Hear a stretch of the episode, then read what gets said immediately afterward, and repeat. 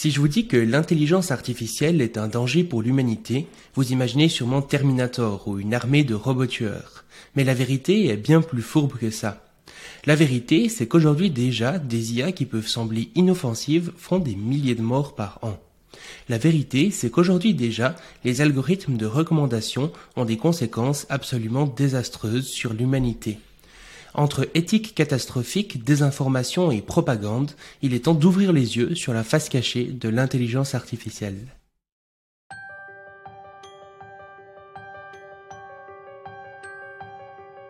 Bienvenue sur le Futurologue Podcast, le podcast pour comprendre les enjeux de demain.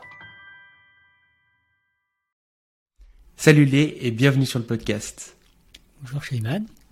Bah déjà, euh, qui es-tu? Quel est ton parcours? Euh, Qu'est-ce que tu fais comme métier? Etc.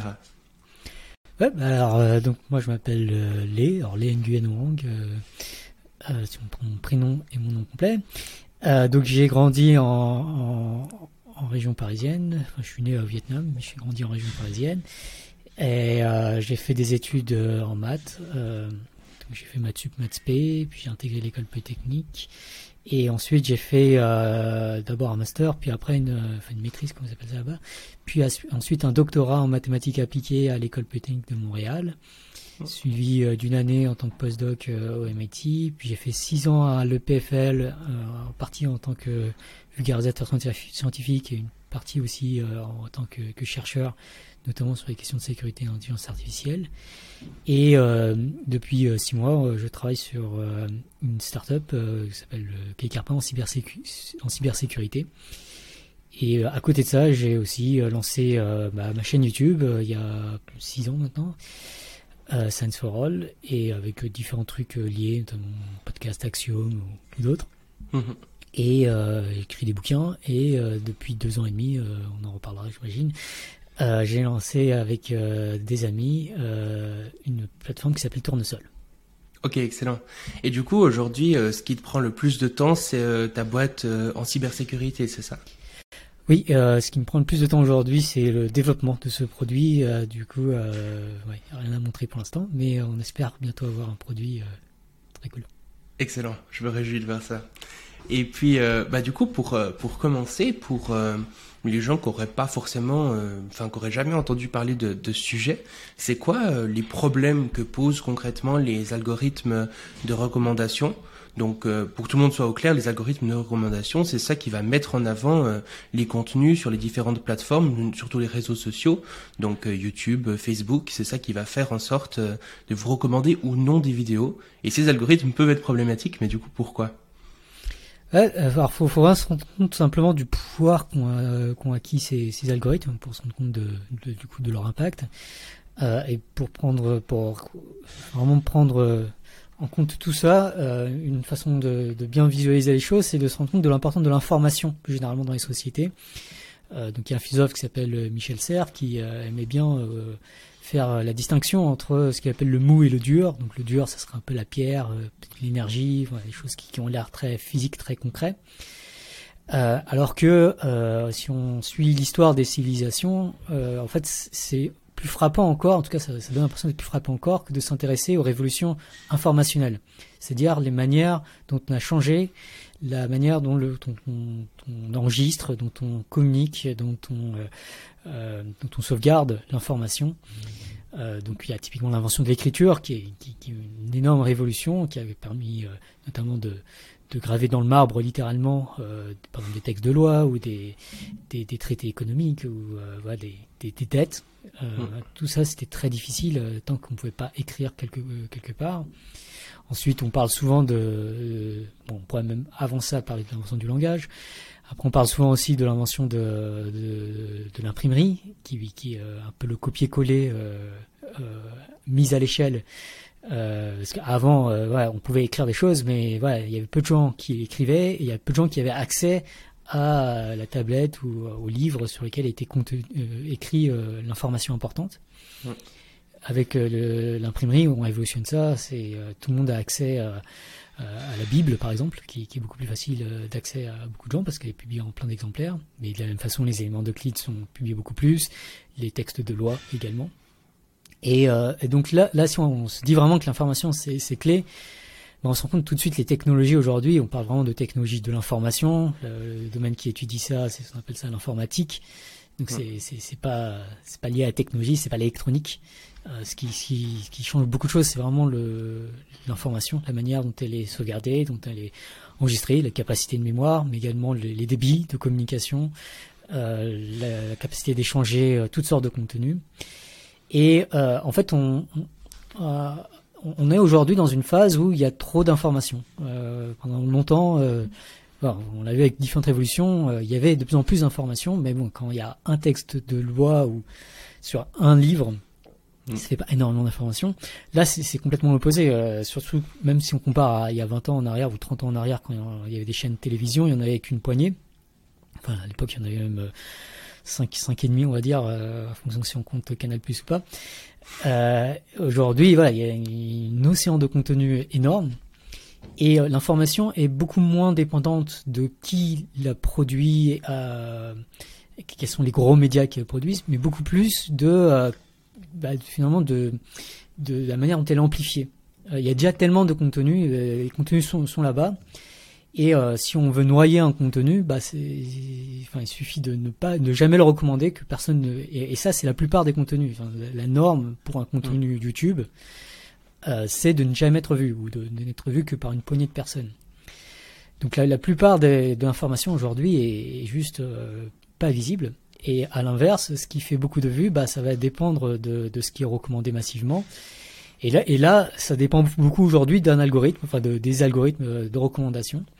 C'est plus des humains, c'est qui vont faire la, la programmation à la main, comme c'était plus le cas, euh, comme ça a pu être le cas, enfin comme c'est le cas encore à la télévision ou euh, dans les journaux. Mais sur Internet, la programmation est faite par des algorithmes, elle est ultra personnalisée. Et, euh, et en fait, elle est euh, aussi très pernicieuse parce qu'on ne s'en rend pas compte. Euh, à chaque fois qu'on appuie sur une application du téléphone, si c'est un réseau social, le premier contenu qui va être affiché, ça va être un contenu choisi par un algorithme. Donc l'algorithme aujourd'hui choisit pour 2 milliards d'humains, très souvent, le contenu auquel la personne va être exposée. Mhm. Et quand on se rend compte de ça, de, de- de l'importance de l'information et du pouvoir de ces algorithmes, on se rend compte que si ces algorithmes ne sont pas conçus avec un minimum de réflexion pour euh, l'éthique et la sécurité, ils représentent nécessairement un danger énorme. D'autant plus euh, que euh, ces algorithmes aujourd'hui, ces algorithmes de machine learning, peut-être qu'on pourra en parler un peu plus, euh, je, tendrai une, perche à ce moment-là, mais ces algorithmes, parce qu'ils sont des algorithmes de machine learning, ils sont aussi beaucoup plus vulnérables que les algorithmes précédents, Mhm. notamment des campagnes de désinformation. Ok. Et en fait, a priori, euh, les réseaux sociaux actuels, les algorithmes de recommandation de ces réseaux, on pourrait se dire, ben, il n'y a pas tant de problèmes que ça, puisqu'à quelque part, ils sont neutres. Euh, ils mettent en avant des contenus. Alors, la plupart du temps, c'est pour euh, que les gens restent le plus longtemps sur la plateforme. C'est, c'est souvent ça qu'ils cherchent à optimiser. Mais à quelque part, euh, ben, qu'est-ce qu'il y a de mal à ça? Euh, Ça recommande les contenus qui vont nous faire rester longtemps sur une plateforme. En quoi euh, c'est problématique? Euh, donc, euh, moi, une expérience que, que, que j'ai malheureusement eue de temps en temps, c'est de voir une vidéo euh, d'un professeur marseillais euh, recommandée à côté de mes propres vidéos sur mon compte YouTube au moment où je regardais ma propre vidéo euh, pour vérifier que tout allait bien. Mm. Et euh, la vidéo de ce professeur marseillais, qui est euh, vraiment d'informations dangereuses, c'est des, des, des, la- la- la- des informations médicales euh, avec euh, des recommandations médicales euh, en fait dangereuses. Et si elles sont suivies, ça, ça, ça, ça met des vies et en l'occurrence ça a mis euh, des, bah, des millions de vies en danger euh, euh, et, et sont beaucoup sont morts euh, indirectement à cause de cela. Et quand quand, quand, quand, je vois que ces vidéos sont bah, euh, elles sont recommandées à côté de moi et elles ont euh, 100 voire 1000 fois plus de vues euh, que le nombre de vues de, de mes vidéos.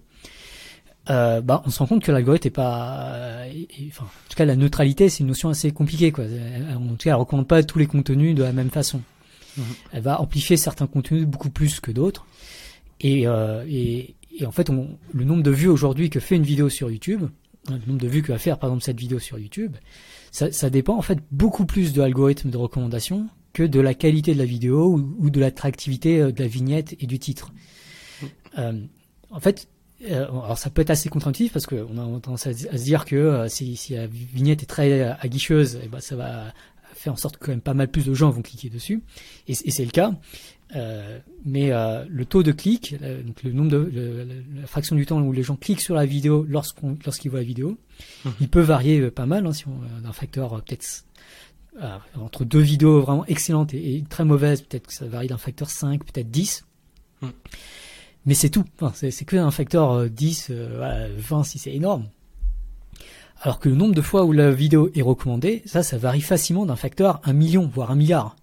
On n'a pas du tout les mêmes ordres de grandeur. Si la qualité de la vignette joue peut-être un facteur 10, mais l'algorithme de recommandation euh, joue un facteur 1 million à 1 milliard. Et c'est donc vraiment cet algorithme de recommandation qui décide quels contenus seront beaucoup plus euh, euh, regardés que d'autres contenus. Et, du coup, comme en plus cet algorithme, il, est conçu avec un objectif de rétention, de hein, le, maximiser watch time typiquement ou euh, user engagement comme disent les ingénieurs de, YouTube sans trop préciser ce qu'il y a derrière mais bon, on voit l'idée mm-hmm. euh, bah, cet objectif il, il, il, favorise clairement certains contenus plutôt que d'autres puisque les contenus qui vont créer plus de watch time bah, seront littéralement privilégiés par l'algorithme et donc l'algorithme n'est pas neutre il favorise au moins un certain type de contenu et malheureusement il se trouve que les contenus qui attirent beaucoup plus l'attention qui font que les gens vont cliquer vont rester euh, vont passer beaucoup de temps ensuite sur YouTube, bah, c'est souvent des contenus, enfin, parmi ces contenus, en tout cas, il y a beaucoup de contenus qui sont problématiques, que ce soit parce que c'est la désinformation, mais aussi parce que, par exemple, ça peut être euh, des appels à la haine ou du cyberharcèlement, qui malheureusement euh, sont des contenus aussi euh, très populaires. Mhm. Oui, finalement, le problème, c'est que ces contenus la plus, vont faire que les gens restent plus longtemps sur euh, sur la plateforme parce que aussi euh, de par notre euh, biologie on a évolué pour se concentrer sur le négatif, les appels à la haine, les clashs ou même souvent les, les désinformations ou les théories du complot sont souvent très sensationnelles quelque part donc créent plus d'émotions que des contenus purement informatifs. Et du coup, les algorithmes, mettant en avant ce qui va faire que les gens restent sur leur plateforme, eh ben, euh, ça va pousser tous ces contenus euh, qu'on peut juger en tout cas euh, plutôt négatifs d'un point de vue des conséquences qu'ils vont apporter à l'humanité, quoi. Ah donc il y a, alors pourquoi est-ce que on préfère certains contenus plutôt que d'autres? Il y a une dimension biologique. il y a des expériences qui tournent en psychologie qui montre par exemple qu'on a tendance à vraiment se regrouper euh, avec les groupes auxquels on s'identifie. Euh, on a tendance à, à vouloir euh, former des, cercles. Il y a aussi des phénomènes addictifs qui, peuvent émerger. la colère en particulier est, une émotion très addictive quand on est en colère, souvent on a envie de, de, de, persister dans la colère, de justifier notre colère, ou alors on est encore plus énervé par ceux qui, qui, qui, qui essaient de calmer notre colère, potentiellement, hein, euh, souvent. Hmm. Euh, donc, donc il y, a cette dimension-là, mais il y a aussi une dimension euh, énorme aussi qui est euh, construite. Donc il y a beaucoup de, de, phénomènes en société qui sont devenus extrêmement populaires, mais pas du tout par accident. Par exemple, un des sujets les plus populaires, c'est le football. Il euh, faut bien se rendre compte que le football euh, investit euh, des milliards en termes de marketing. Les, stars de football sont vraiment idolâtrés. il y a toute une communication autour de tout ça. Il y, a, vraiment beaucoup d'argent. La FIFA investit énormément. Il y a des événements internationaux qui sont créés avec des, moyens énormes pour transmettre des, matchs en temps réel, pour couvrir juste ce qui se passe d'un point de vue médiatique. Et, donc euh, tout ça fait que euh, l'attention qu'on va donner à différents contenus, euh, elle est, c'est une attention qui est qui, est pas réfléchie, qui c'est une attention qui, soit de façon biologique, soit pour des raisons biologiques, soit pour des raisons sociales, va être beaucoup plus attirée par certaines choses plutôt que par d'autres, et va être très loin de ce qu'on pourrait vouloir si on réfléchissait davantage à, à quoi il faut donner attention aujourd'hui dans nos sociétés, euh, quels sont les, sujets qui, qui, qui, méritent d'être beaucoup plus euh, euh, adressés par, par la plupart des humains, ou en tout cas être mieux compris autant que possible. Oui, parce que hum, finalement, ça peut entraîner des, des, conséquences négatives parce que ces contenus ont des conséquences plutôt négatives, mais à quelque part, ça empêche aussi de voir euh, des vidéos qui auraient pu avoir des conséquences positives. Euh, des contenus euh, sur des sujets importants, bien expliqués, avec des informations factuelles le plus possible. Et finalement, en regardant les autres contenus, ben, on va pas regarder ces vidéos-là ou ces contenus-là. Donc, donc ça peut être aussi problématique de ce côté-là. Et on se dit par exemple que euh, si, je sais pas, euh, l'algorithme de YouTube déciderait de mettre beaucoup plus en avant les vidéos euh, sur le réchauffement climatique, qui expliquent le problème, les potentielles solutions, etc potentiellement, ça pourrait créer un véritable euh, engagement citoyen et puis mettre en avant, par exemple, euh, ce sujet euh, sur le devant et puis que peut-être après, ça pourrait même entraîner des décisions politiques ou comme ça. Donc, ouais, comme tu le disais, on voit que l'information, finalement, c'est extrêmement important dans les décisions concrètes qui vont être prises avant, en fait. Ouais, c'est ce qu'on appelle parfois le problème des, mute news. Une mute news, c'est une information importante mais rendue silencieuse. Et euh, je vous invite vraiment à essayer de réfléchir à toutes les news. Euh, donc par exemple, je peux donner une euh, qui était en fait à la jeunesse du projet de, Tournesol. Tournesol est né en, avril, fin avril, début mai 2020. Euh, donc je sais pas si vous vous souvenez, mais à l'époque à cette époque, on était confinés à cause du Covid. Et en fait, c'était une réaction en fait que en mars 2020, le, donc le mois précédent, j'avais pas mal bossé sur euh, faire des vidéos sur le Covid parce que je pensais que les ben, on sous-estimait l'importance du Covid et, les dangers que ça, ça pouvait représenter. Et euh, voilà, l'annonce de, de, confinement avait pas été suivie tout de suite. Enfin, c'était c'était compliqué. Mm. Euh, donc et, et, donc comment on fait en plus tout tout enfin tout de suite, euh, il fallait, fallait réagir instantanément. Bah, les gens n'avaient pas du coup le recul pour comprendre la gravité de la situation.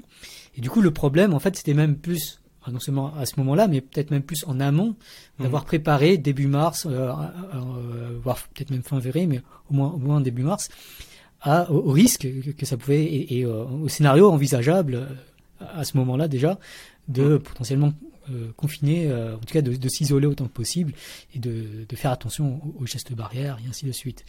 Euh, donc, donc là, on voit que le, le danger civilisationnel à ce moment-là, c'était pas une fake news, c'était pas une fausse information. Ce danger-là, c'était une mute news. C'est le fait qu'on s'intéresse pas à ce problème. Et puis après, on pourrait réfléchir à plein d'autres exemples, comme tu dis, euh, changement climatique, par exemple, euh, voilà, tout ce qui est abus de droits humains. Euh, voilà, par exemple, les manifestations des femmes afghanes privées d'éducation, par exemple, notamment entre autres en, en Afghanistan bah, c'est un sujet, euh, ouais, les femmes afghanes étaient désespérées que ce sujet euh, ait l'attention médiatique internationale pour qu'il y ait des, des pressions sur euh, les pouvoirs en Afghanistan pour, pour, ne pas aller plus loin que, que ça encore, et voire faire marche arrière. Et en fait, ce sujet a, a essentiellement pas eu d'attention. Euh, en tout cas, euh, j'avais regardé un moment sur le site du, monde, le monde.fr, il, il, enfin, ce sujet n'était pas mentionné du tout. Donc là, on a vraiment un problème de, de news et pas, pas de fake news. Et ça, typiquement, euh, c'est dû à quoi? C'est dû au fait que les gens ne s'intéresseraient pas à ces sujets? Ou bien c'est euh, des dirigeants qui vont dire euh, non, faut pas recommander ce type de sujet? Que, Comment ça se passe? Euh, alors, il y a, y a, pourquoi est-ce qu'on s'intéresse pas à ces sujets? C'est une question extrêmement complexe qui dépend de, de, de, pas mal de choses il faut, faut, sans doute qu'il y a des, il y a beaucoup de sujets qui, qui sont dérangeants pour des personnes au, pouvoir, et euh, du coup il y a des efforts pour euh, transformer ces sujets en mute news. Hmm. Donc peut-être le cas le plus, euh, enfin un, des cas dont on parle pas mal en Europe, c'est le cas du des Xinjiang en Chine, du enfin, Xinjiang, c'est cette province avec les Ouïghours en, en, Chine, et donc la maltraitance des Ouïghours. mais un autre sujet qui, qui est peut-être encore plus horrible que, ce cas-là, c'est le cas du massacre de Tiananmen en, Chine en 1989, euh, qui, est très mal connu euh, dans le monde en général et encore plus en Chine. Et c'est vraiment euh, pas un accident. Enfin, c'est le gouvernement chinois qui a interdit bah, toute mention de ce sujet de Tiananmen Square, avec beaucoup de, mesures de censure, notamment algorithmiques, mais pas que, sur les réseaux sociaux chinois entre autres. Et euh, plus globalement, euh, une interdiction de manifestation, voilà, c'est des sujets qui sont devenus en Chine.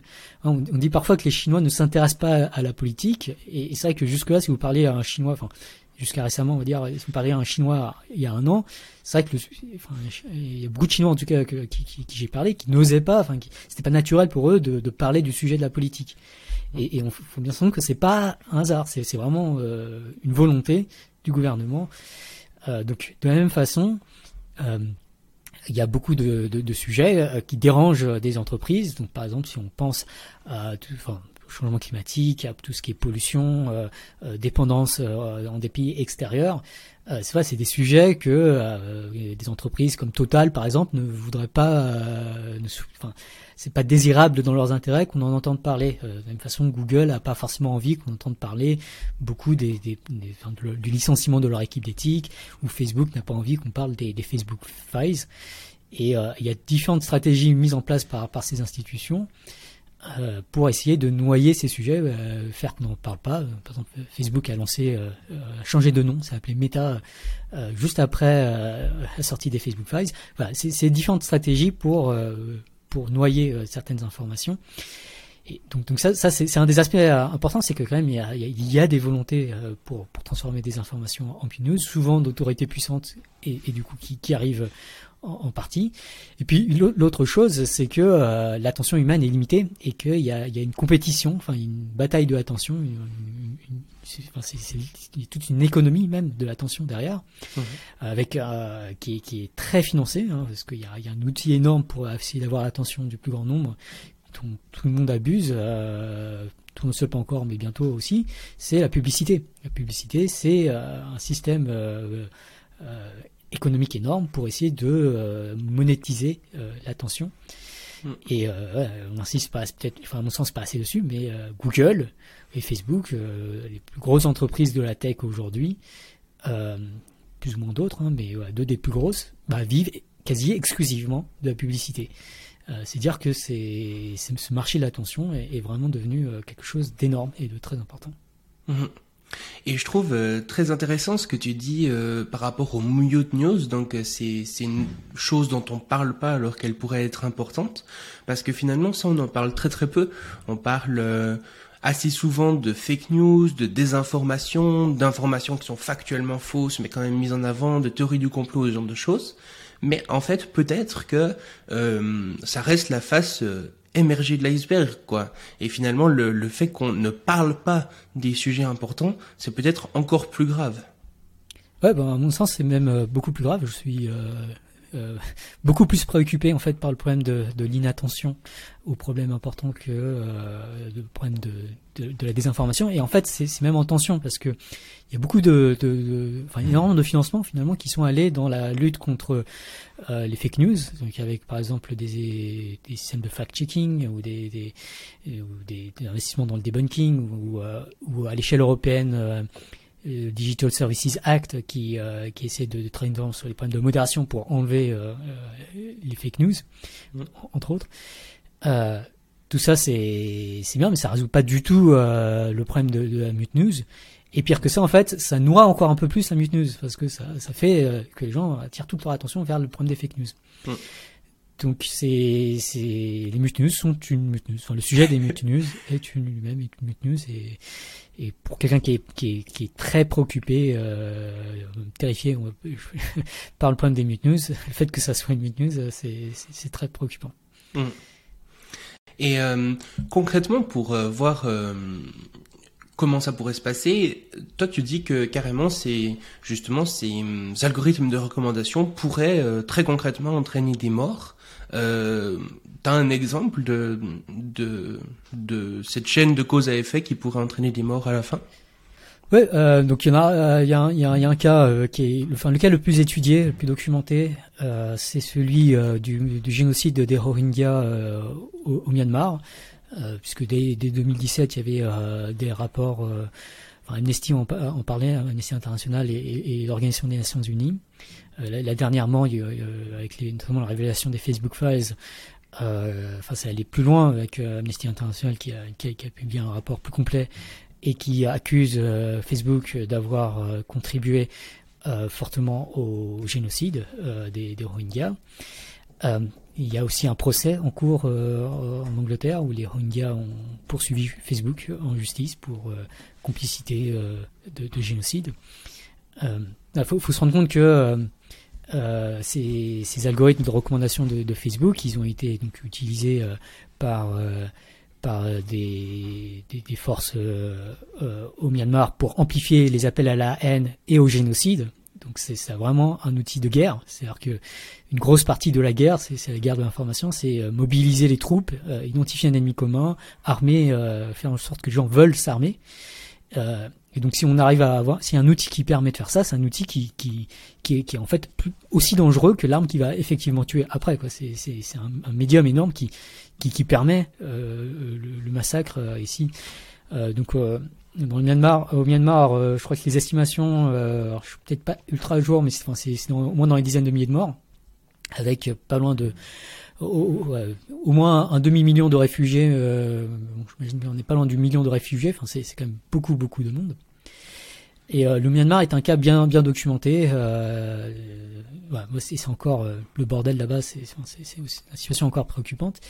Mais ce n'est qu'un qu'un endroit parmi beaucoup d'autres, malheureusement. Euh, et euh, le cas en fait le plus horrible, c'est, à ma connaissance, d'après, ce que j'ai vu, c'est, plus celui de l'Éthiopie où là on estime un demi million de morts euh, du génocide du, Tigré, qui est une, encore une fois une région minoritaire au, nord du Tigré, au, nord de l'Éthiopie. donc voilà, c'est, deux cas où pareil, les algorithmes de recommandation amplifient massivement euh, les appels au génocide, au meurtre, euh, à la haine raciale, mm. qui sont des crimes. Hein. Euh, incitation à la haine raciale, c'est un crime, donc en, en, France en tout cas. Donc complicité à la haine raciale, donc facilitation, c'est aussi un, un, crime. Enfin, je, on parle plus de, de, de délit ou d'infraction en France, mais voilà, c'est des choses qui sont illégales. Et euh, pour le coup, les lois existent. Là, là, c'est juste une question d'appliquer les lois. Euh, il n'y a, pas besoin de nouvelles lois, il n'y a pas besoin. C'est juste appliquer euh, les lois existantes. Et sinon, on peut parler de d'autres, autre cas qui est assez, qui sont plus difficiles à documenter. Donc c'est un peu plus compliqué de d'avoir des, des, réponses avec plus d'assurance, on va dire. Mais le, cas enfin, d'amplification euh, massive de euh, la désinformation médicale, à la fois sur les vaccins, sur euh, les pseudomédecines, c'est aussi quelque chose qui, est vraiment tragique. On, voit que des gens essaient de soigner des cancers avec des pseudomédecines.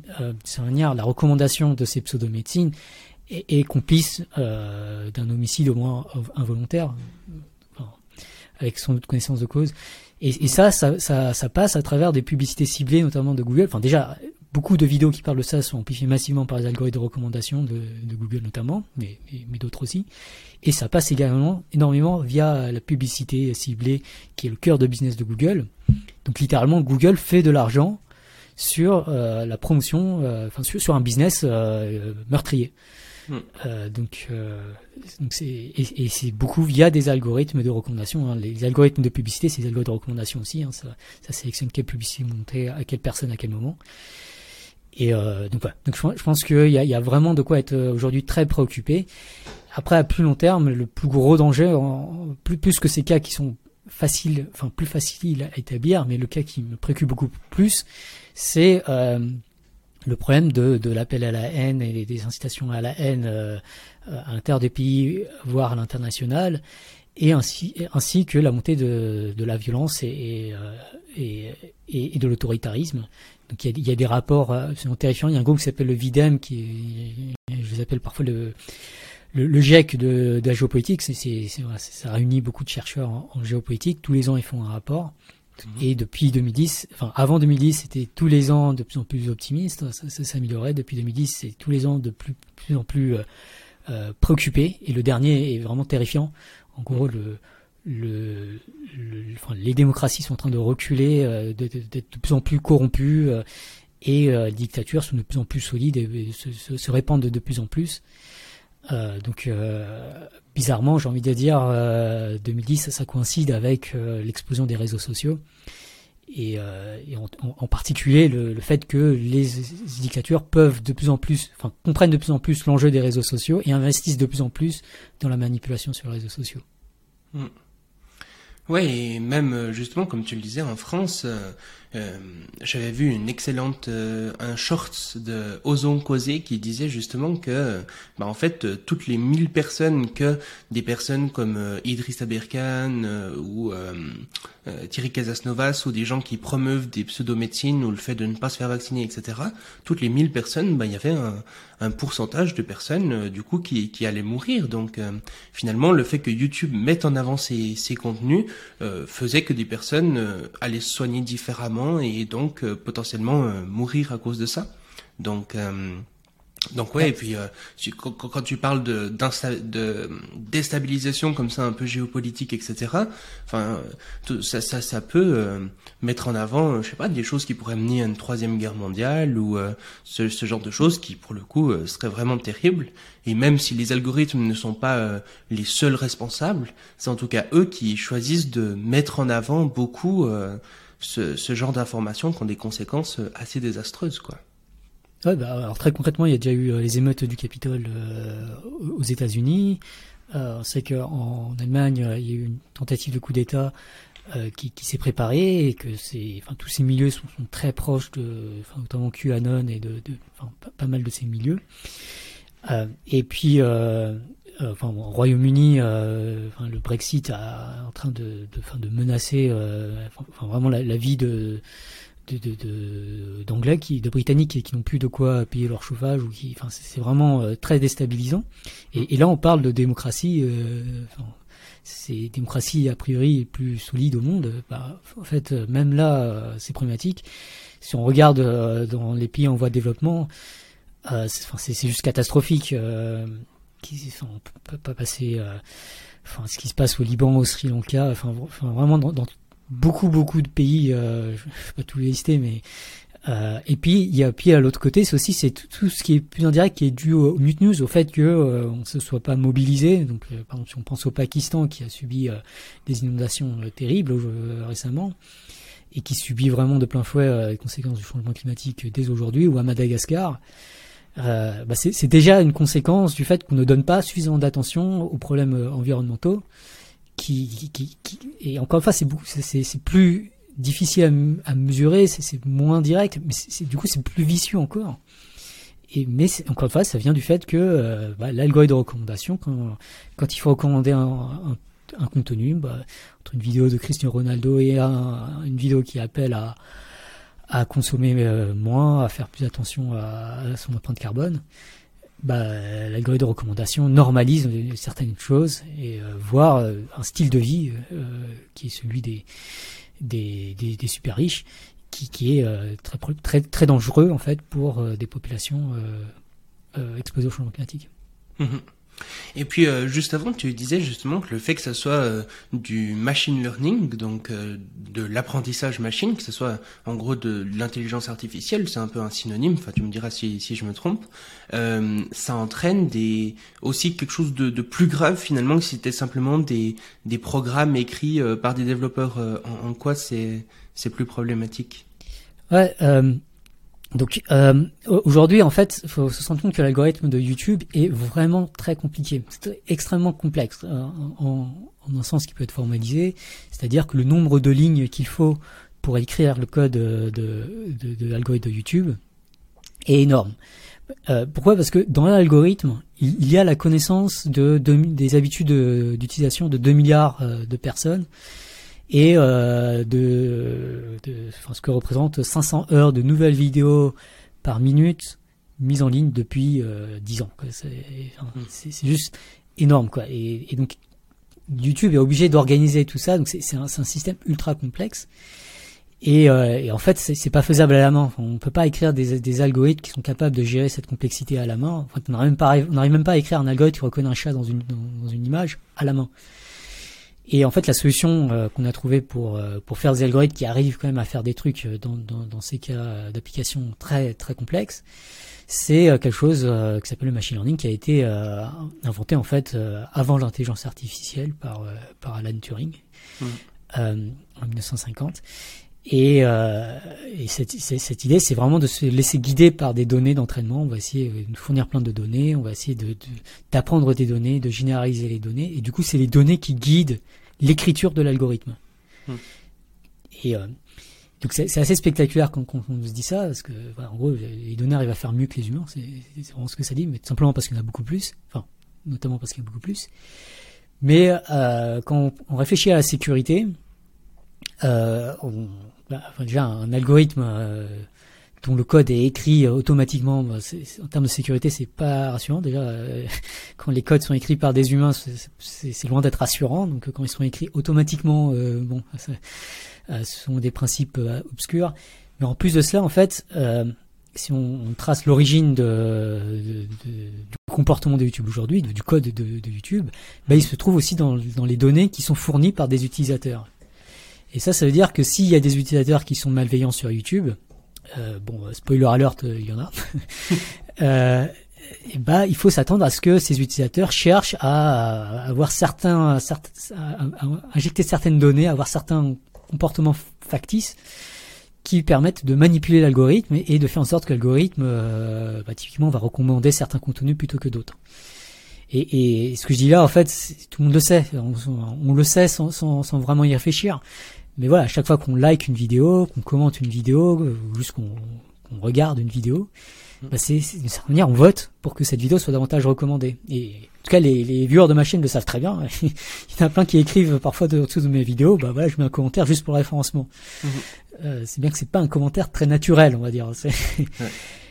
Mais euh, ce dont il faut se rendre compte, c'est que euh, les abonnés euh, de ma chaîne, euh, je les adore, mais ils sont pas si nombreux à l'échelle de YouTube, à l'échelle du, du, monde. Il y a des entreprises qui sont spécialisées dans la création et dans le management de faux comptes sur toutes sortes de réseaux sociaux, y compris sur YouTube. Et typiquement, ce que ces faux comptes vont faire, on parle parfois de, fermes de trolls. Bah, ces fermes de trolls, eh bah, elles vont amplifier la recommandation de certains contenus Comment bah, C'est aussi bête que juste regarder le contenu, liker le, contenu, commenter le contenu.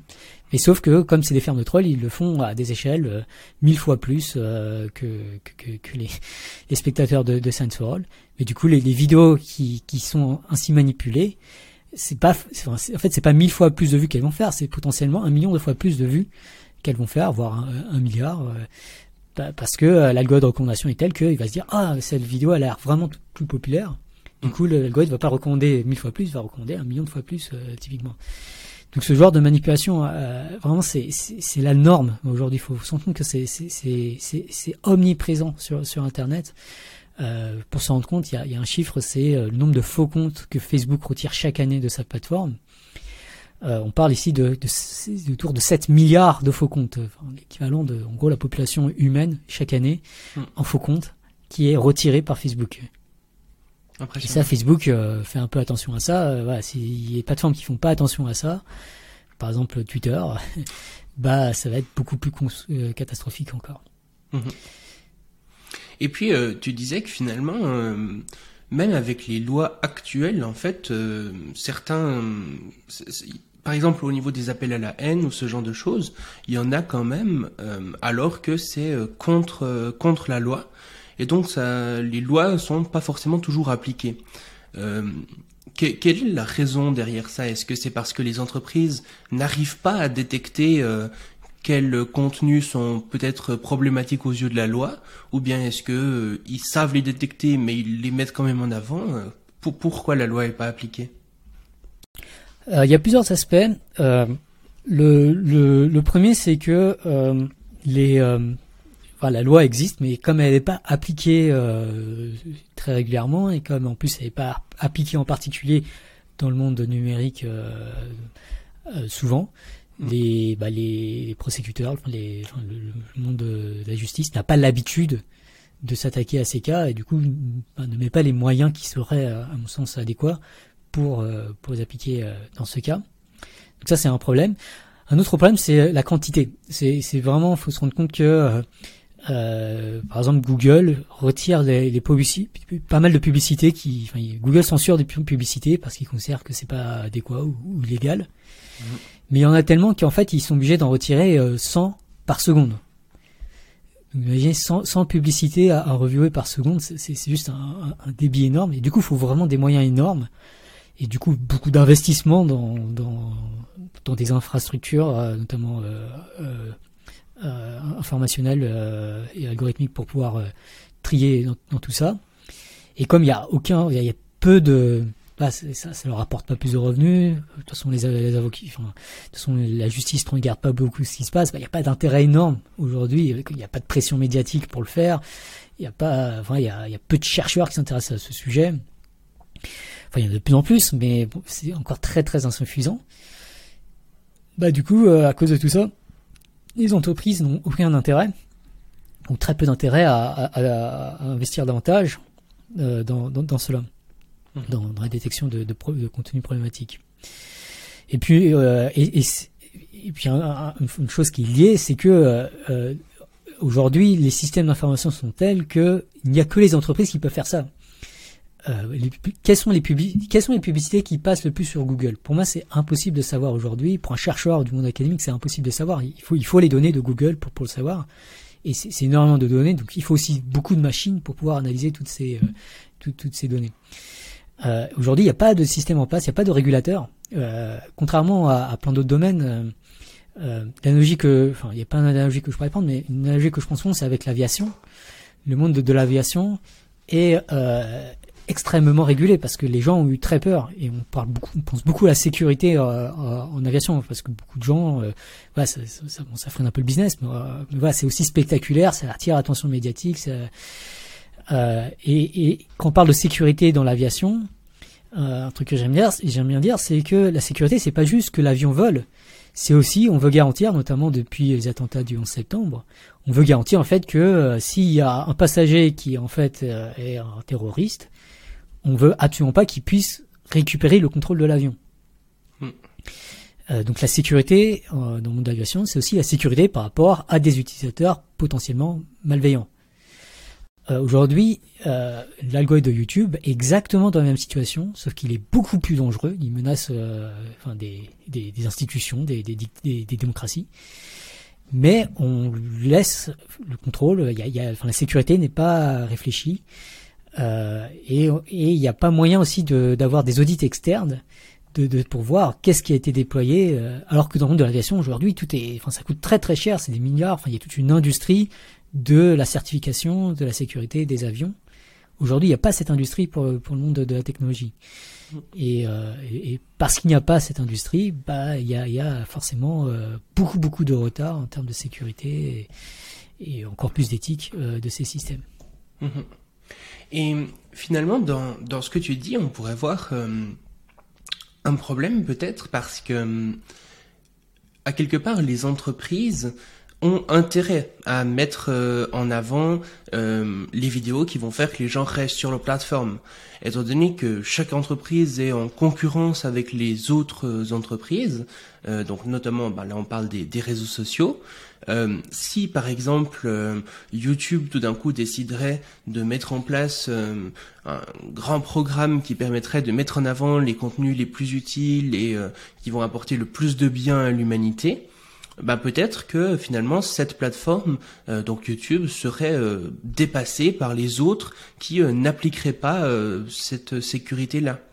Et euh, je pense que c'est peut-être, on peut voir ça de, de, manière plus globale, au-delà des algorithmes de recommandation, même avec, par exemple, il y a récemment ChatGPT de OpenAI qui a été déployé. Et euh, finalement, par exemple, des entreprises concurrentes d'OpenAI, comme par exemple Google, a intérêt à développer euh, son un, un, chat similaire, par exemple, le plus rapidement possible pour euh, pour être pour pas se faire dépasser par OpenAI, même si ça veut dire peut-être mettre moins de de, de temps dans la sécurité.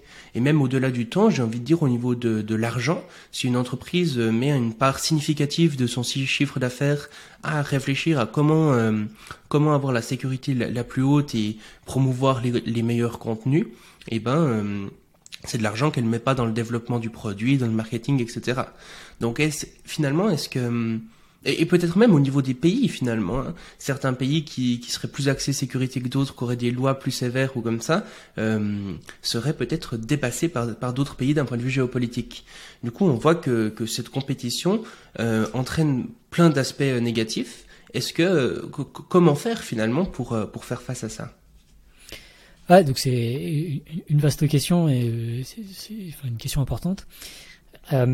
Bah, la réponse de base, c'est euh, la régulation. C'est-à-dire qu'il y a plein, de marchés où, euh, défaillants pour euh, des raisons de concurrence qui, poussent à des, développements de produits nocifs.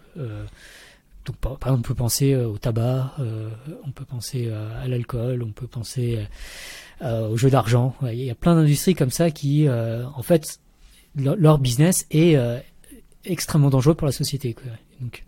De plus en plus d'industries, euh, toutes les industries polluantes aussi. Et, euh, et, dans tous ces cas, en fait, on se rend compte que, euh, en fait, le problème c'est les externalités ou les effets addictifs sur les consommateurs, qui sont en gros les deux principales sources de pourquoi est-ce qu'un marché peut être catastrophique, enfin la libéralisation totale d'un marché peut être catastrophique. Et la réponse souvent classique, c'est la régulation. C'est imposer des lois faire respecter les lois aussi. Euh, il y a des lois qui existent déjà, hein, et de les, faire respecter. Et euh, avoir simplement une gouvernance euh, pour, pour ce genre de choses. Et là où, là où c'est, vraiment délicat, c'est que il y a, y, a, une dimension internationale. lorsque c'est le tabac, c'est plus facile parce que finalement chacun protège ses propres employés. Pour peu qu'il y ait peu d'industrie du tabac dans le pays en question, bah, en fait, on pénalise pas grand monde. Euh, c'est un peu plus compliqué d'ailleurs pour l'alcool, notamment euh, en France et, euh, en Suisse. mais voilà, parfois pour les voitures, par exemple en, Allemagne aussi, on pourrait penser à ce genre d'industrie où c'est un peu plus problématique. là, là où c'est un peu intéressant en fait, c'est que l'Union européenne a un rôle un peu intéressant à jouer, on va dire, d'un point de vue géopolitique parce que il euh, n'y a pas d'industrie euh, dominante euh, de technologie en, en, en, Europe. Et en fait, du coup, l'Europe a tout intérêt à, à, imposer ses propres règles, à mettre en avant ses propres règles. Et, et, d'une certaine manière, on peut compter que sur l'Europe. Je veux dire, donc l'Europe a vraiment un, un, rôle déterminant à jouer parce que, enfin, les États-Unis, ils sont très Enfin, il y a beaucoup de lobbies et puis ouais, c'est les, les, industries de la Silicon Valley. le numérique, c'est très américain, donc ils vont, il y a du protectionnisme quand même. Pareil en Chine. Euh, bon, je vais pas, trop parler de la Chine, mais voilà, la Chine euh, aujourd'hui, euh, c'est très compliqué. Enfin, faut pas compter sur eux pour être les fers de lance de la régulation des, des algorithmes. Mm. Donc vraiment, l'Europe a un rôle critique à jouer et je pense pas qu'on aujourd'hui, on, peut, on peut vraiment freiner Google en Europe en imposant des lois ou juste en faisant appliquer les lois au business de Google, ce qui va favoriser aussi en Europe du coup l'émergence euh, potentiellement d'alternatives. Mais euh, voilà, je pense que la régulation c'est vraiment devenu euh, très important. Et pour en venir à la, et pour en venir à la régulation, il y a des étapes euh, préalables. Hein. faut, faut pas espérer que la régulation euh, arrive comme ça d'un claquement de doigts. La, régulation, ça vient d'un jeu politique, ça vient de, de, de force en présence, d'une pression médiatique. Et donc ça, ça dépend de tout le monde. Il faut, vraiment valoriser beaucoup plus les problèmes de sécurité et d'éthique. Vraiment se dire que euh, aujourd'hui, il y a un dilemme entre le progrès et euh, l'avènement de technologies, euh, enfin de la sécurisation des technologies euh, pour la protection de l'humanité. Euh, voilà, il y a encore beaucoup beaucoup trop de gens, à mon sens, qui qui, qui pensent que le progrès doit être valorisé en tant que tel, même si ça nuit énormément à la stabilité des démocraties. et je pense que c'est souvent si on arrive à cette conclusion, c'est souvent parce qu'on n'a pas assez réfléchi à la question, on n'a pas vraiment mesuré les choses, ou alors aussi, il y a aussi un effet, euh, ce qu'on appelle du cool washing. Enfin, il y a vraiment euh, le progrès associé à quelque chose de cool. Et il y a énormément d'investissements pour que ça paraisse cool.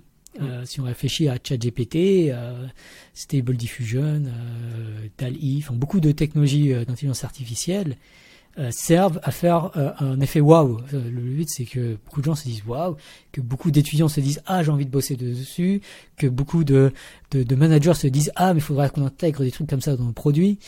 et tout ça, ça ralentit énormément la réflexion sur la sécurité, l'éthique et, du coup la légifération sur ces sujets.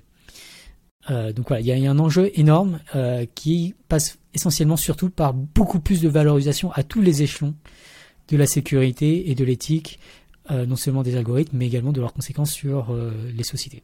Mhm. Donc finalement, euh, le but, ça serait de, mettre en place une législation européenne, et puis peut-être que euh, de par ça, euh, ça permettrait aussi aux autres pays de tout d'un coup mettre en place le, même genre de législation, c'est ça, C'est un, des vecteurs importants. Mmh. encore une fois, c'est vraiment écrire des nouvelles lois je, ne miserai pas dessus parce que ça prend beaucoup de temps d'écrire des lois. C'est compliqué d'écrire des bonnes lois aussi. Enfin, il y a quand même beaucoup de choses hein, à l'échelle européenne. Euh, il y a le Digital Services Act qui essaie d'encadrer euh, euh, notamment les réseaux sociaux et les problèmes de modération. Il y a le Digital Market Act pour tout ce qui est les, marchés, les plateformes du coup en ligne. il y a le AI Act qui essaie d'encadrer le développement en particulier des, des intelligences artificielles et notamment du machine learning. Euh, il y a le Cyber Resilience Act qui, qui espère euh, punir beaucoup le, tout ce qui est euh, manque d'attention à la cybersécurité. Donc, donc ça, ça avance, mais ces lois, déjà, il faut, du temps avant qu'elles soient vraiment acceptées. C'est pour ça que c'est encore des, propositions. Il euh, faut pas mal les affiner. Il y a avoir beaucoup de temps avant de leur. Euh, il y a des choses qui sont pas capturées par ces lois. Le problème de la recommandation est pas très capturé par ces lois, donc ça reste un problème. Euh, va falloir qu'elles soient appliquées, donc ça pose des problèmes de jurisprudence, de, de, de mise en pratique, euh, de, de, moyens pour réguler. Donc il y a beaucoup d'autres problèmes qui se posent. Et puis il y a aussi les lois qui existent déjà, qui devraient être appliquées, qui ne le sont pas aujourd'hui. Donc on se rend compte qu'il y a quand même pas mal de choses, rien que d'un point de vue légal. Et ça, c'est seulement le point de vue légal. Aujourd'hui, euh, par exemple, une, une des réflexions qu'on se posait, c'est euh, avec des amis, avec des, des, des amis chercheurs euh, en informatique, c'est est-ce qu'il est qu'il existe un moyen Imaginons que YouTube nous dise, euh, ok, maintenant on met en avant le changement climatique, ou je sais pas, on, arrête de recommander tel type de contenu. Est-ce qu'il est possible de mettre un moyen pour vérifier ça? Un dispositif informatique qui va vérifier ça en temps continu, par exemple, en temps, en temps réel euh, c'est aujourd'hui je sais pas faire. On a pas mal réfléchi. Hein, est un peu dans le domaine de, de, de la sécurité, de l'auditabilité euh, et d'algorithmique répartie. Donc c'est quand même des, des, des, sujets qui, a priori, on est euh, pas mal des experts mondiaux dans, dans le domaine, quoi. Et on n'a pas trouvé. Enfin, c'est vraiment des problèmes très difficiles. Enfin, la seule solution qu'on a trouvée, c'est de mettre des, d'installer des spyware dans les téléphones de tout le monde pour vérifier qu'en effet sur leur téléphone, ça soit recommandé. Et bon, on a conclu que c'était pas forcément une bonne idée. Mm. Euh, donc il y a, vraiment besoin de des chercheurs aussi qui s'intéressent à, ce genre de choses. Il faut créer une industrie de l'audit aussi, euh, attirer les talents, donc euh, juste donner, valoriser ce domaine. Euh, il y a beaucoup beaucoup de choses qui doivent être faites à, énormément d'échelons différents. par exemple, un autre que je pourrais mentionner, c'est celui des journalismes, le, enfin des journalistes. Donc l'échelle journalistique aujourd'hui, le problème des mute news est une mute news, le problème des algorithmes de recommandation est une mute news, euh, le licenciement de Timmy Gebrou, euh, euh, qui a été co-directrice de l'équipe d'éthique de, Google. Voilà, il y a trois articles du Monde qui, ont été écrits seulement, et j'ai écrit l'un des trois, donc c'est compliqué. les Facebook Files sont très méconnus de beaucoup de gens. voilà, il y a, beaucoup de travail à, à beaucoup d'échelons différents. Mhm.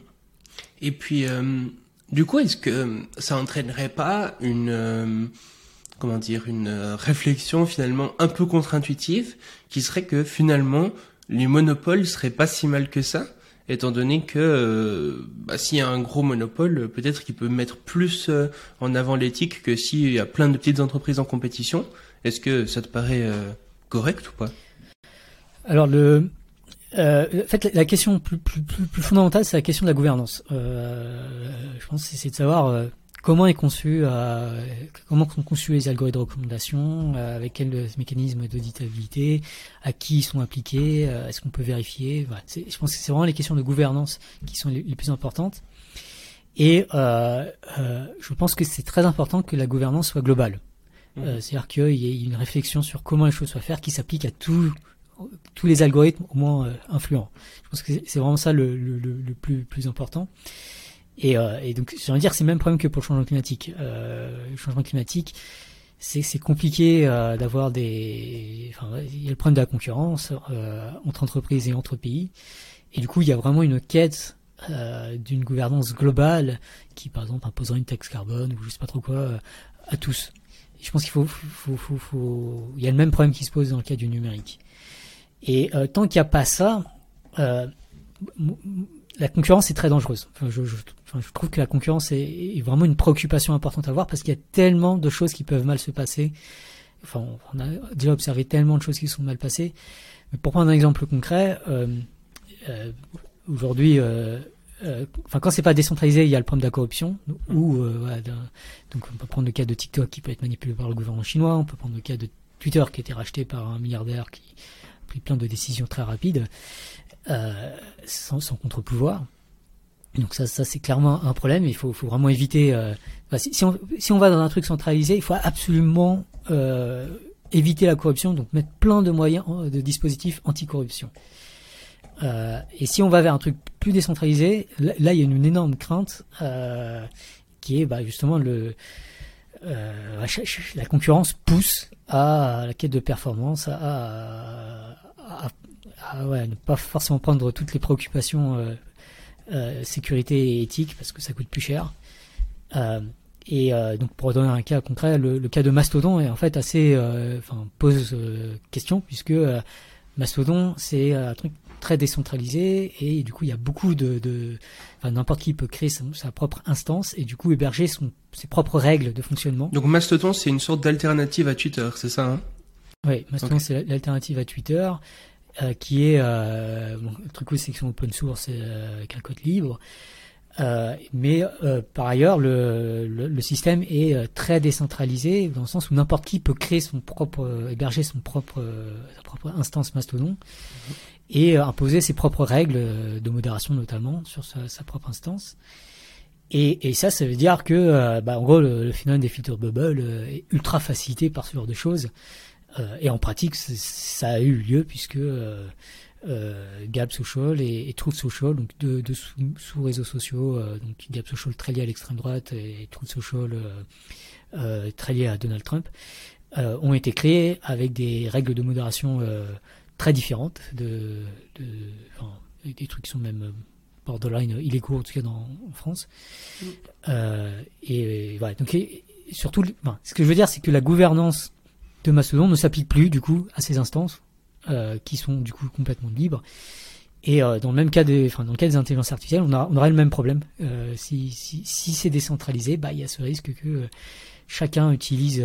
Et en fait, on, l'a déjà observé avec des le fait que par exemple ChatGPT était libre, ça a permis à quelqu'un de réutiliser ChatGPT pour le, ce qu'on appelle le fine tuner, c'est-à-dire l'optimiser à faire de à reproduire des langages de 4chan en particulier. Euh, et euh, du coup, bah, ça fait un, un, algorithme qui est ouvertement euh, raciste. Euh, ouais, parce que 4chan, c'est euh, un truc justement où il y a beaucoup de néo-nazis, etc. C'est ça? Ouais, c'est quelque chose qui est très infiltré par par l'extrême droite. donc voilà, donc le, le, fait que tout, enfin, plus, enfin, ça pose aussi la question de l'open source. Quoi. C'est si les trucs sont open source, c'est-à-dire qu'ils peuvent être plus facilement réutilisés par n'importe qui. Et, euh, et je pense que dans mon académique, on a une version un peu naïve de se dire bon bah la plupart des gens sont cool, donc c'est euh, bon peut-être que la plupart des gens sont, cool, mais euh, la plupart des financements ne sont pas cool. Et, en fait, ceux qui vont réutiliser des, trucs comme des des, des intelligences artificielles, bah, c'est ces gens qui ont les, les, financements nécessaires pour mettre en place même rien que l'infrastructure informatique pour pour exploiter ce genre de système. Et du coup, c'est très souvent des, entreprises privées énormes ou des gouvernements autoritaires. Bon, du coup, avec euh, tout ça, on arrive à la conclusion qu'il faut euh, justement repenser la façon dont ces algorithmes de recommandation fonctionnent pour euh, mettre en avant ben, les contenus qui ont le plus de bénéfices possible sur l'humanité. Mais quand on va dire ça, je pense qu'il y a pas mal de critiques qui peuvent s'élever et je pense la première, euh, ça serait euh, celle de la censure. Parce que euh, déjà aujourd'hui, finalement, on voit que YouTube essaye quand même de, mettre en place des choses par rapport euh, au vaccin ou par exemple sur Instagram, quand on met une publication qui, inclut le, mot vaccin, ça va être marqué attention, allez consulter le site de l'OMS au cas où, etc. Et déjà là, on, on, voit avec ce, ce, ce, genre de choses que des gens disent ah oui mais c'est finalement de la censure de mon contenu, c'est c'est problématique. Et donc on pourrait se dire ben par exemple, si on choisit de moins mettre en avant les, les théories du complot, est-ce que ça serait pas problématique? Parce que parfois, certaines théories du complot euh, peuvent être vraies. Hein. Il y a déjà des, des complots qui, qui, ont existé dans, dans l'histoire. Donc, est-ce que ça créerait pas justement un problème de, de censure de la part euh, de dirigeants et d'entreprises euh, privées finalement qui choisiraient ce qui est bon ou pas pour l'humanité, alors que c'est pas forcément pertinent, quoi Ouais, alors je vais, décomposer en deux aspects. Le, premier, c'est euh, euh, la question de euh, laisser un contenu ou pas sur une plateforme. Euh, donc, euh, ça la, censure ou la modération. Euh, donc ça c'est un problème. C'est quelque chose qui, aujourd'hui attire toute l'attention, enfin beaucoup d'attention. Dès qu'on parle de plateformes, des réseaux sociaux, on parle souvent très vite de ça, et ça, c'est un gros problème, notamment dans le cas du par exemple, dans, le DSA, le Digital Services Act, ça ne parle quasiment que de modération. Et je pense que c'est un énorme problème parce que euh, bah ça, ça, ignore le problème des mute news. Ça, en plus, c'est un sujet qui, enfin, qui, est très chargé euh, en termes de, de valeur et de et du coup euh, de voilà, c'est un sujet qui, qui attise forcément enfin, beaucoup plus facilement euh, des réactions euh, outrancières. Mmh. donc je, voilà, je, je, préfère beaucoup plus me concentrer sur les algorithmes de recommandation.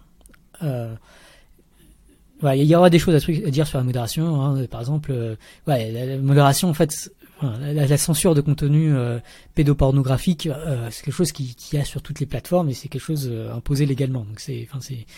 Donc il y, aura des choses à dire, mais je, vais me concentrer plus sur le problème de, de la recommandation. Et en fait, si on réfléchit en termes de recommandation, en fait, qu'on parle de liberté d'expression, euh, enfin, liberté d'expression, c'est compliqué comme notion. Euh, dans une notion euh, faible, euh, voilà, si c'est juste la liberté de s'exprimer, euh, j'ai envie de dire que n'importe qui peut écrire toutes ses pensées sur un, un, bout de papier, puis finir par brûler le papier. Voilà, il se sera exprimé, mais bon, c'est pas forcément ce qu'il voulait, mais mm. juste le fait de s'exprimer, bon c'est c'est pas forcément le côté très intéressant c'est pas euh, ce qui attire euh, enfin ce qui intéresse notamment par exemple les défenseurs des droits humains euh, je pense que ce qui est beaucoup plus important c'est euh, le droit d'attention hein, ou le mm. freedom of, of, of reach parfois en anglais on parle de ça et le, le droit d'attention c'est beaucoup plus compliqué euh, pourquoi? Parce que l'attention est très finie. Et si on réfléchit à, à l'attention que reçoit un contenu sur le web, bah, comme j'ai dit, la plupart des contenus ne font aucune vue ou très peu de vues. Donc il faut vraiment se dire que la, la base, la baseline, le, le, truc de base, c'est que on, on est euh, shadowbanné de base. De base, l'algorithme ne nous recommande pas. Mmh. Le shadowban est la norme. Est la norme. Il faut vraiment se dire ça. Donc quand on prend un contenu très populaire et qu'on recommande moins, en fait, juste on le ramène au taux de base. Donc, si, si une vidéo de, de D.R. faisait 10 vues, euh, enfin du professeur Mercier, j'ai évité de dire son tout à l'heure, si elle faisait 10 vues, en fait, c'est juste, bah, elle deviendrait normale. Et donc finalement, là, on parlerait pas de restriction de la liberté d'expression, parce qu'il aurait quand même sa vidéo sur YouTube, mais par contre, il aurait beaucoup moins de vues. C'est ça? Ah, alors il y aurait une restriction de, de, de, de son droit d'attention. Ça, il aurait moins d'attention. Okay. Mais il, il, serait ramené au même que le, tout le monde en fait. Mmh. Parce que le taux de base, c'est de faire 10 vues sur, euh, peut-être même moins, peut-être 5 vues mmh. sur YouTube. C'est vraiment ça le taux de base, faut se dire. Quand un contenu fait beaucoup plus de vues, c'est qu'il a été amplifié.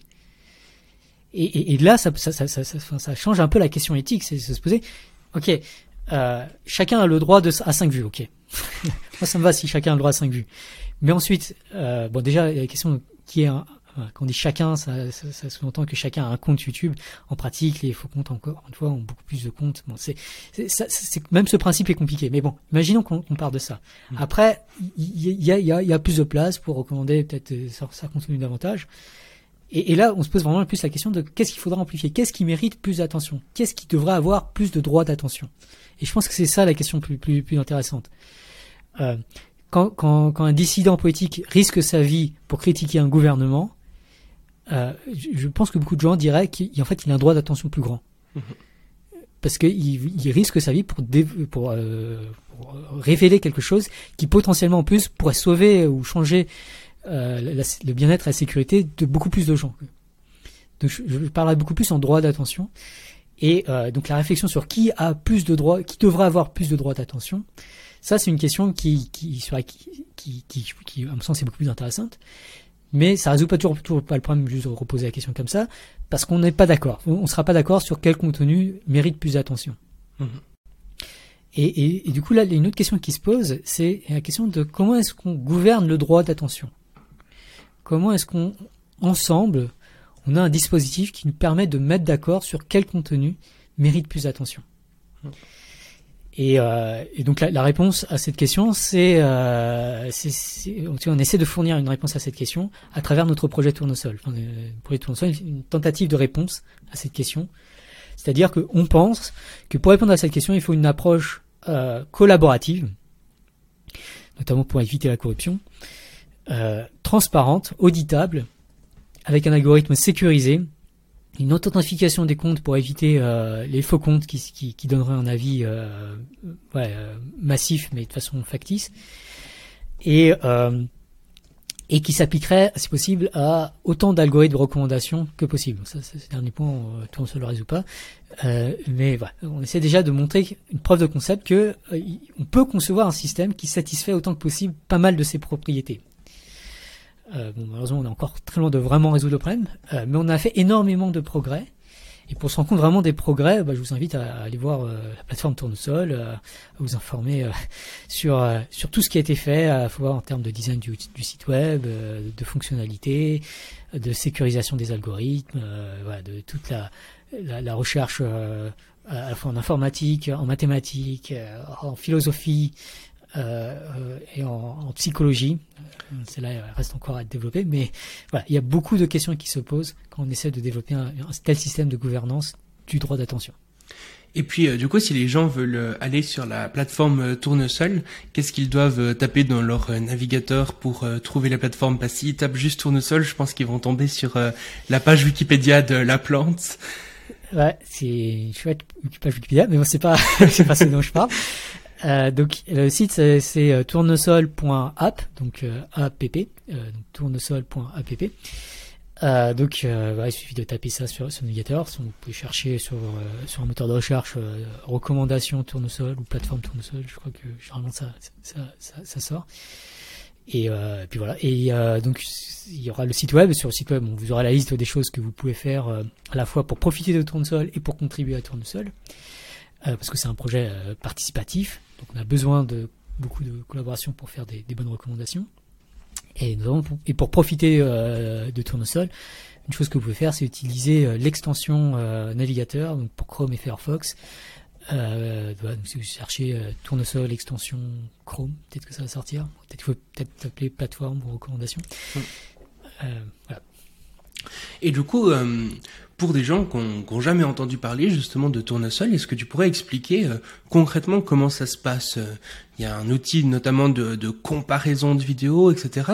Est-ce que tu pourrais expliquer justement ben, quelles sont les la théorie finalement et puis euh, comment en pratique ça se met en place voilà. ouais. ouais. donc donc, donc comme on veut identifier collaborativement les vidéos qui méritent plus de droits d'attention, euh, bah, la question qui se pose, c'est euh, comment est-ce qu'on intègre des données de différents contributeurs qui essaient de donner leur jugement de quel contenu devrait avoir davantage d'attention. Et euh, Parce que ça, ça, part quand même du problème que aujourd'hui, c'est des entreprises privées qui euh, qui peuvent un peu décider ça à quelque part. Euh, tandis que si c'était géré collaborativement, je pense que ça enlèverait une bonne partie des critiques justement qu'il peut y avoir contre ça, à quelque part, étant donné que c'est beaucoup plus euh, démocratique. C'est euh, chacun qui peut, qui, a un droit de vote là-dedans, à quelque part. Ouais, tout, tout à fait. C'est un des aspects. Un, autre aspect, c'est la question qu'on pose sur Tournesol, c'est pas quel est le meilleur contenu, ou c'est pas quel est le contenu le plus correct ou le contenu le plus euh, le meilleur, le plus sympa. Mhm. La, question qu'on pose, c'est vraiment quel contenu devrait être plus recommandé, qui est, qui est vraiment le dilemme éthique permanent des algorithmes de recommandation. Et, euh, et donc, derrière cette question, il n'y a pas juste il y a pas juste est-ce que la vidéo est cool, c'est vraiment plus est-ce que bah, par exemple elle parle d'un sujet plus important, elle, incite plus à l'action, elle est plus pédagogique. Euh, Il y a différentes questions qui peuvent se poser et vraiment la question qu'on pose aux gens c'est essayer de dire quelle vidéo doit être plus recommandée.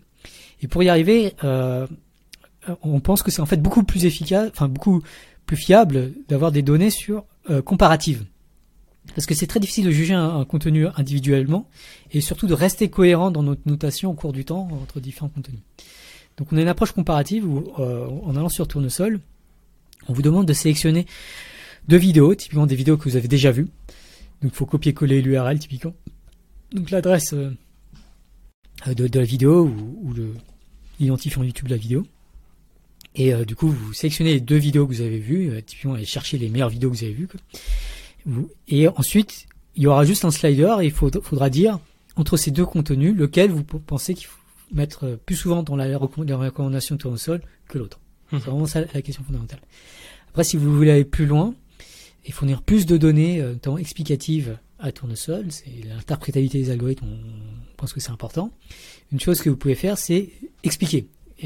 expliquer, ça revient à quoi? Ça veut dire euh, détailler votre comparaison en comparant les deux contenus, non seulement sur le critère principal, est-ce que laquelle doit être plus recommandée, mais aussi selon des critères qu'on appelle secondaires. Par exemple, nous dire entre deux, les deux contenus, laquelle est plus fiable, parle euh, est plus fiable et non trompeuse. Euh, voilà.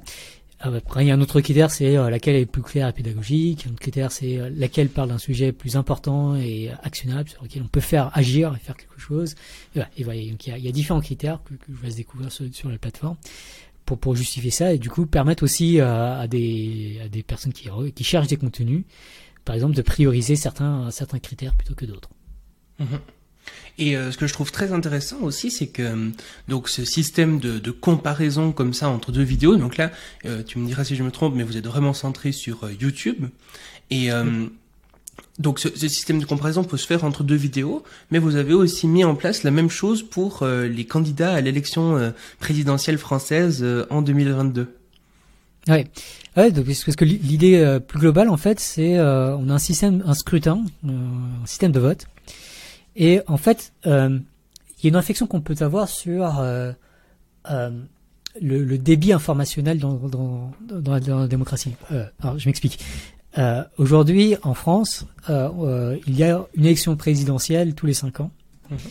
Et euh, dans l'élection présidentielle, on vous demande de voter en sélectionnant un nombre de candidats, en fait deux fois, euh, au premier tour et au second tour, parmi 12 au premier tour et parmi deux au, second tour. Plus ou moins 12. Euh, et donc, on peut compter le nombre de bits d'information auxquels ça correspond. Donc, ça fait une poignée de bits d'information, ça fait 5-6 bits d'information, peut-être 5 euh, tous les 5 ans. Donc ça, fait un débit de 1 bit par an. Et euh, voilà, il y a Gilles Dowek et, et Serge Bitbull, deux chercheurs informatiques, qui aiment bien dire que ce débit informationnel en démocratie est, euh, je crois que c'est 100 000 milliards de fois plus lent que euh, enfin, le débit qu'on utilise, par exemple, vous utilisez pour regarder cette vidéo, euh, probablement. Euh, sauf si dans une, vous êtes dans des montagnes reculées ou peut-être que le débit est comparable, mais mais voilà. Ça veut dire que on a complètement révolutionné les systèmes d'information qui nous permettent de communiquer beaucoup plus d'informations, mais les systèmes démocratiques aujourd'hui ne permettent pas de communiquer plus d'informations. Mm. Donc c'est des, des, votes qui sont très très très, très pauvres en termes informationnels. Euh, et parce qu'ils sont très pauvres, ils ne permettent que de comparer des choses très grossières, genre deux candidats.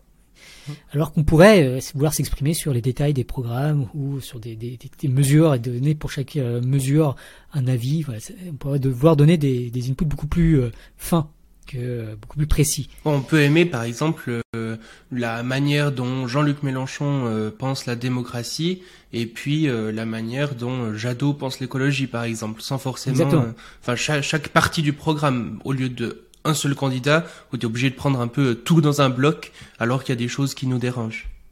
Exactement. Et en fait, le, problème, c'est que si, on commence à regarder selon plein de critères comme ça, donc euh, par exemple, euh, euh, sur ton on en avait 6 ou 7, je sais plus, mais voilà, en termes de économie, solidarité, politique internationale, santé, différents critères comme ça. Mhm. si on devait vraiment voter sur chacun des critères, en fait, le nombre de, de, de positions qu'on pourrait tenir, en fait, serait énorme, serait euh, euh, enfin, exponentiel en nombre de critères. Donc, euh, ouais, croissance exponentielle, ça va très vite. Donc, très rapidement, en fait, on a beaucoup trop de candidats. Et du coup, les scrutins classiques ne fonctionnent plus.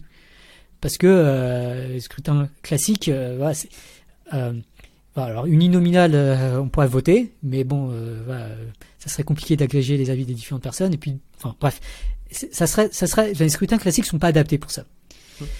Euh, et, du coup, on a besoin d'une autre alternative. Et donc, tournesol, en fait, c'est vraiment un scrutin plus, plus, plus général où on est capable de, de, tenir compte d'un très grand nombre d'alternatives. Il faut vraiment voir euh, tournesol comme ça. En particulier, on est capable de gérer l'ensemble de toutes les vidéos YouTube. Enfin, euh, en tout cas, en principe, euh, l'idée, c'est simplement de dire que euh, le vote, bah, la plupart des gens ne vont pas voter pour la plupart, pour la plupart des vidéos, ils vont juste comparer une poignée de vidéos, et on va essayer d'intégrer ça dans le vote autant que possible. Donc c'est vraiment partir, enfin la philosophie est, vraiment là, et à partir de ce moment-là, on est capable de faire des, des votes sur des objets plus complexes, euh, comme par exemple l'ensemble des, des livres aussi, c'est un des trucs euh, qu'on prévoit de faire euh, bientôt. On pourra aussi généraliser à, à d'autres d'autres médias ou, par exemple les articles scientifiques. Voilà, ça, ça permet d'a- d'avoir euh, des, des votes sur des, des objets euh, beaucoup plus nombreux sur lesquels tout le monde ne va pas s'exprimer. Donc c'était un peu ça l'idée globale de Tournesol. Et un peu pour le fun, on, on l'a appliqué aussi à l'élection présidentielle. Mhm, Excellent. Et euh, justement, bah du coup, c'est, Tournesol répond un peu à la question de qui choisit ce que les gens doivent voir. Je pense parce que c'est, quand même une, une grosse critique que- qu'on pourrait faire à mettre plus d'éthique. Finalement qui choisit euh, quelle éthique? Et là, vu que c'est, les gens qui choisissent, bah c'est, vrai, c'est vraiment cool. Et euh, par contre, euh, ça répond pas à une critique qui pourrait être, euh, bah finalement, ça fait des algorithmes de recommandation un peu euh, paternalistes comme ça, qui finalement, euh, est-ce qu'on est-ce devrait pas plutôt euh, laisser les gens libres de consommer ce qu'ils veulent plutôt que de leur recommander des trucs qu'on pense être bons? Ouais, euh, alors je pense que cette remarque elle est liée à une vision très individualiste des algorithmes de recommandation. L'exemple que je prends, que j'aime bien prendre, c'est le cas de l'invasion de l'Ukraine par par la Russie. Donc quelques jours après cette invasion, il y a euh, l'ancien euh, directeur euh, de la branche actualité de Yandex. Yandex c'est le, le Google russe qui euh, écrivait un message euh, à ses, à ses anciens collègues, Alors, en gros en les suppliant de faire quelque chose par rapport à l'information recommandée sur Yandex. Mm.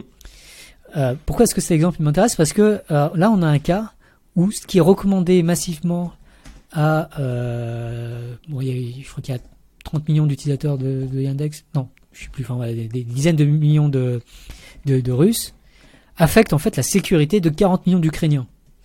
C'est-à-dire que les, les Ukrainiens, ils ont un parti pris, ils sont, ils sont mis en danger par ce qui est recommandé à, à des millions de Russes. Mm. De la même façon, ce qui est recommandé, euh, les, les vidéos de SUV qui sont recommandées à des centaines de millions d'Américains mettent euh, des centaines de millions de Pakistanais en danger. Euh, on, on vit dans un monde connecté et ce qui est recommandé aux uns affecte la sécurité des autres. Euh, et, et à partir du moment où on a cette vision euh, des choses, en fait, j'ai- un parti, enfin, je, je suis potentiellement mis en danger par ce qui est recommandé à, à- à d'autres. Et du coup, ça, ça paraît plus naturel que j'ai un mot à dire sur ce qui sera recommandé à, à d'autres personnes, Mm. parce qu'il en va de ma propre sécurité. Euh, surtout sur les problèmes d'inattention, euh, c'est un peu plus clair. Euh, et donc, euh, voilà, c'est en cela qu'on pense que c'est complètement justifié que euh, les utilisateurs de, de tournesol affectent, pas forcément complètement, mais au moins en partie, les recommandations reçues par, euh, par des, millions ou des milliards d'autres utilisateurs sur YouTube. Et ce que je trouve très intéressant aussi, c'est euh, cette distinction peut-être entre ce qu'on consomme et ce qu'on voudrait consommer. Euh, parce que il y a parfois des, des contenus comme ça qui vont euh, justement chercher un peu dans, dans les failles humaines. Euh, bah, par exemple, si on prend l'exemple de la télé, beaucoup de, de gens vont dire euh, ah mais j'aime pas par exemple TPMP avec Cyril Hanouna, c'est vraiment stupide ou je sais pas quoi. Par exemple Arte c'est beaucoup mieux, même s'il y a beaucoup de critiques à faire à Arte aussi, mais c'est quand même mieux. Mais finalement, bah, ils vont quand même regarder TPMP parce que c'est plus divertissant, il y a du clash, etc. Donc finalement, entre nous-mêmes d'un point de vue individuel, ce qu'on voudrait voir par rapport à ce qu'on regarde vraiment, euh, c'est pas forcément, euh, c'est, c'est, c'est, enfin, c'est quasiment jamais euh, corrélé, quoi. Ouais, ouais donc euh, moi j'ai un, un, problème avec les vidéos de foot. J'aime bien le football. Euh, c'est que c'est, très addictif. Quoi. Ça, ça m'arrive de cliquer sur une vidéo et puis de, de rester sur YouTube pendant trois heures. et demander ce qui s'est passé entre temps. Euh, et du coup, une stratégie que je, je développe, c'est je regarde les vidéos de YouTube qu'en navigation privée. Okay. Bon, il se trouve que maintenant même j'efface les cookies à chaque fois euh, sortant, donc euh, je pourrais même le regarder en, en, navigation normale. Mais voilà, c'est, un réflexe euh, quand même que j'ai. Et euh, ce que ça montre, c'est que euh, en fait, j'aime distinguer deux versions de moi. La version de moi qui qui, qui, qui réfléchit, qui, qui, qui, se pose la question de à quoi est-ce que lait devrait donner plus d'attention. donc j'appelle ça le lait plus plus.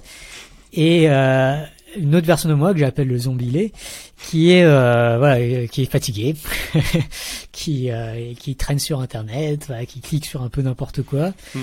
et euh, et celui-là est très vulnérable et euh, voilà, genre, les, les plus plus a vraiment envie de prendre soin de zombie lait quoi. Zombie lait euh, lui réfléchit pas trop donc voilà. Et, et, et je pense qu'il y a énormément de de ça de façon générale quoi. On se laisse souvent aller à, à notre zombie nous et euh, ça nous conduit à prendre des choses qu'on pourra regretter plus tard. Euh, voire on est quasiment systématiquement en mode zombie euh, à certaines heures de la journée. Et, et, pour changer ça, en fait, l'exposition informationnelle est critique. C'est est-ce qu'au moment où on est vulnérable, il y a, enfin pratiquement il y a énormément ce problème dans les recommandations YouTube euh, de, de, produits addictifs, euh, que ce soit la cigarette ou l'alcool, euh, là, c est, c est, recevoir une telle recommandation au moment où quelqu'un essaie d'arrêter de, de, boire, par exemple, c'est vraiment problématique. Et, et, du coup, une, une chose à faire, c'est changer son environnement informationnel et faire en sorte que lorsqu'on ouvre YouTube, mm.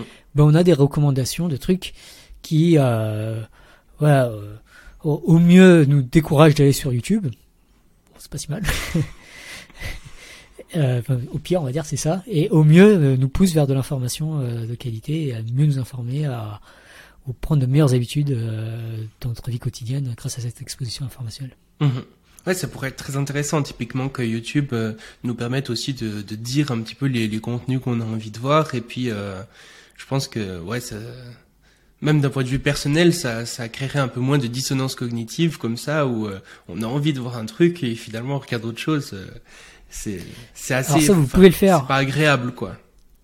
Ça, ça, vous pouvez le faire. Il faut le faire. Enfin, Bon, alors maintenant, moi j'utilise plus trop mon compte, donc c'est un peu compliqué, mais pour ceux qui utilisent un compte en regardant YouTube, c'est quand même la plupart des gens, euh, vous pouvez dire à l'algorithme cette vidéo ne m'intéresse pas. Quand il vous recommande une vidéo, il y a une option en bas à droite, vous cliquez dessus et euh, il, y a, il, y a, une option cette vidéo ne m'intéresse pas.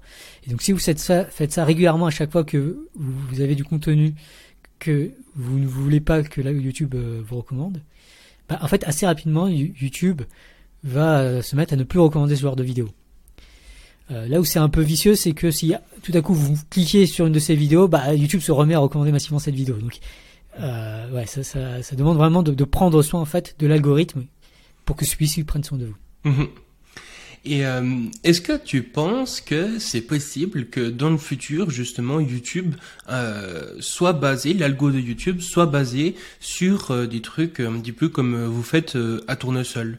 Et est-ce que c'est le but en fait de Tournesol ou, ou, ou pas spécialement?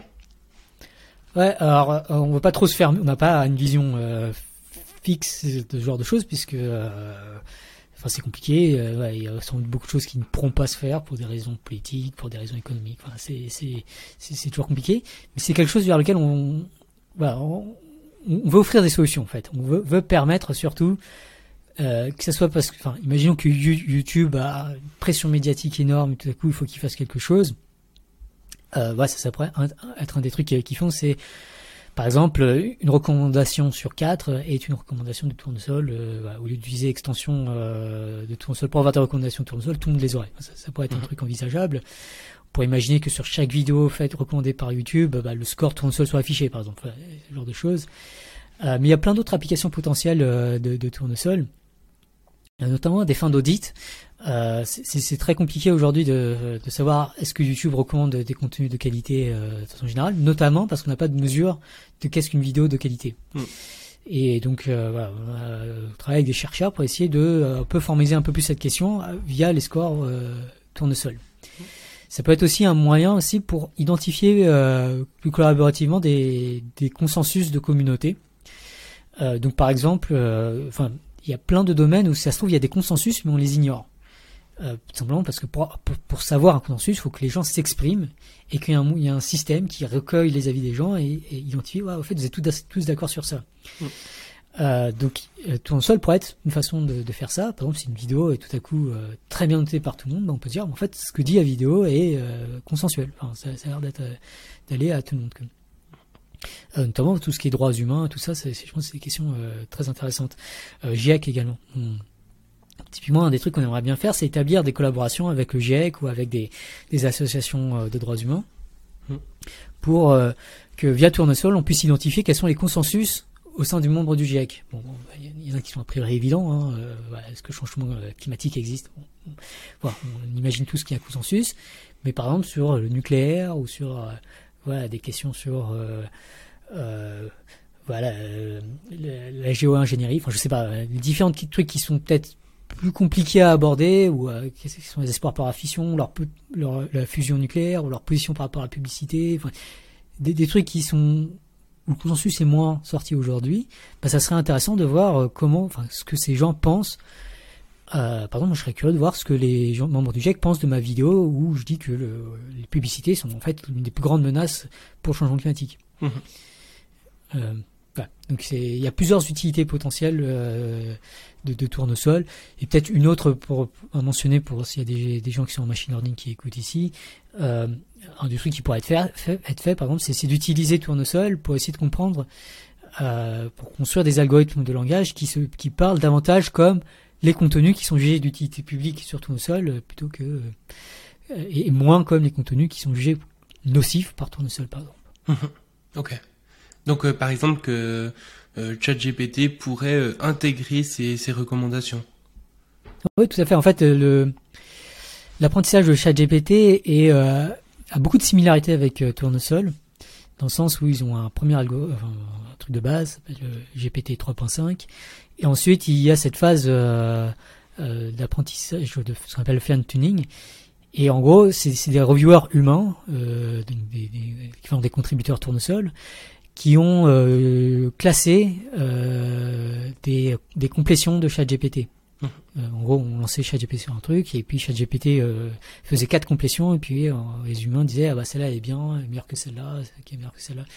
Donc en fait, le système est assez, assez similaire à Tournesol, sauf que les objets de comparaison c'est les complétions de ChatGPT et que nous c'est les vidéos YouTube mais les systèmes sont assez similaires. Et une, enfin, après, une grosse différence, bien sûr, c'est que ChatGPT est extrêmement opaque. On ne sait même pas qui sont ces humains, selon quel principe, qu'est-ce qu'on leur a dit, tout ça.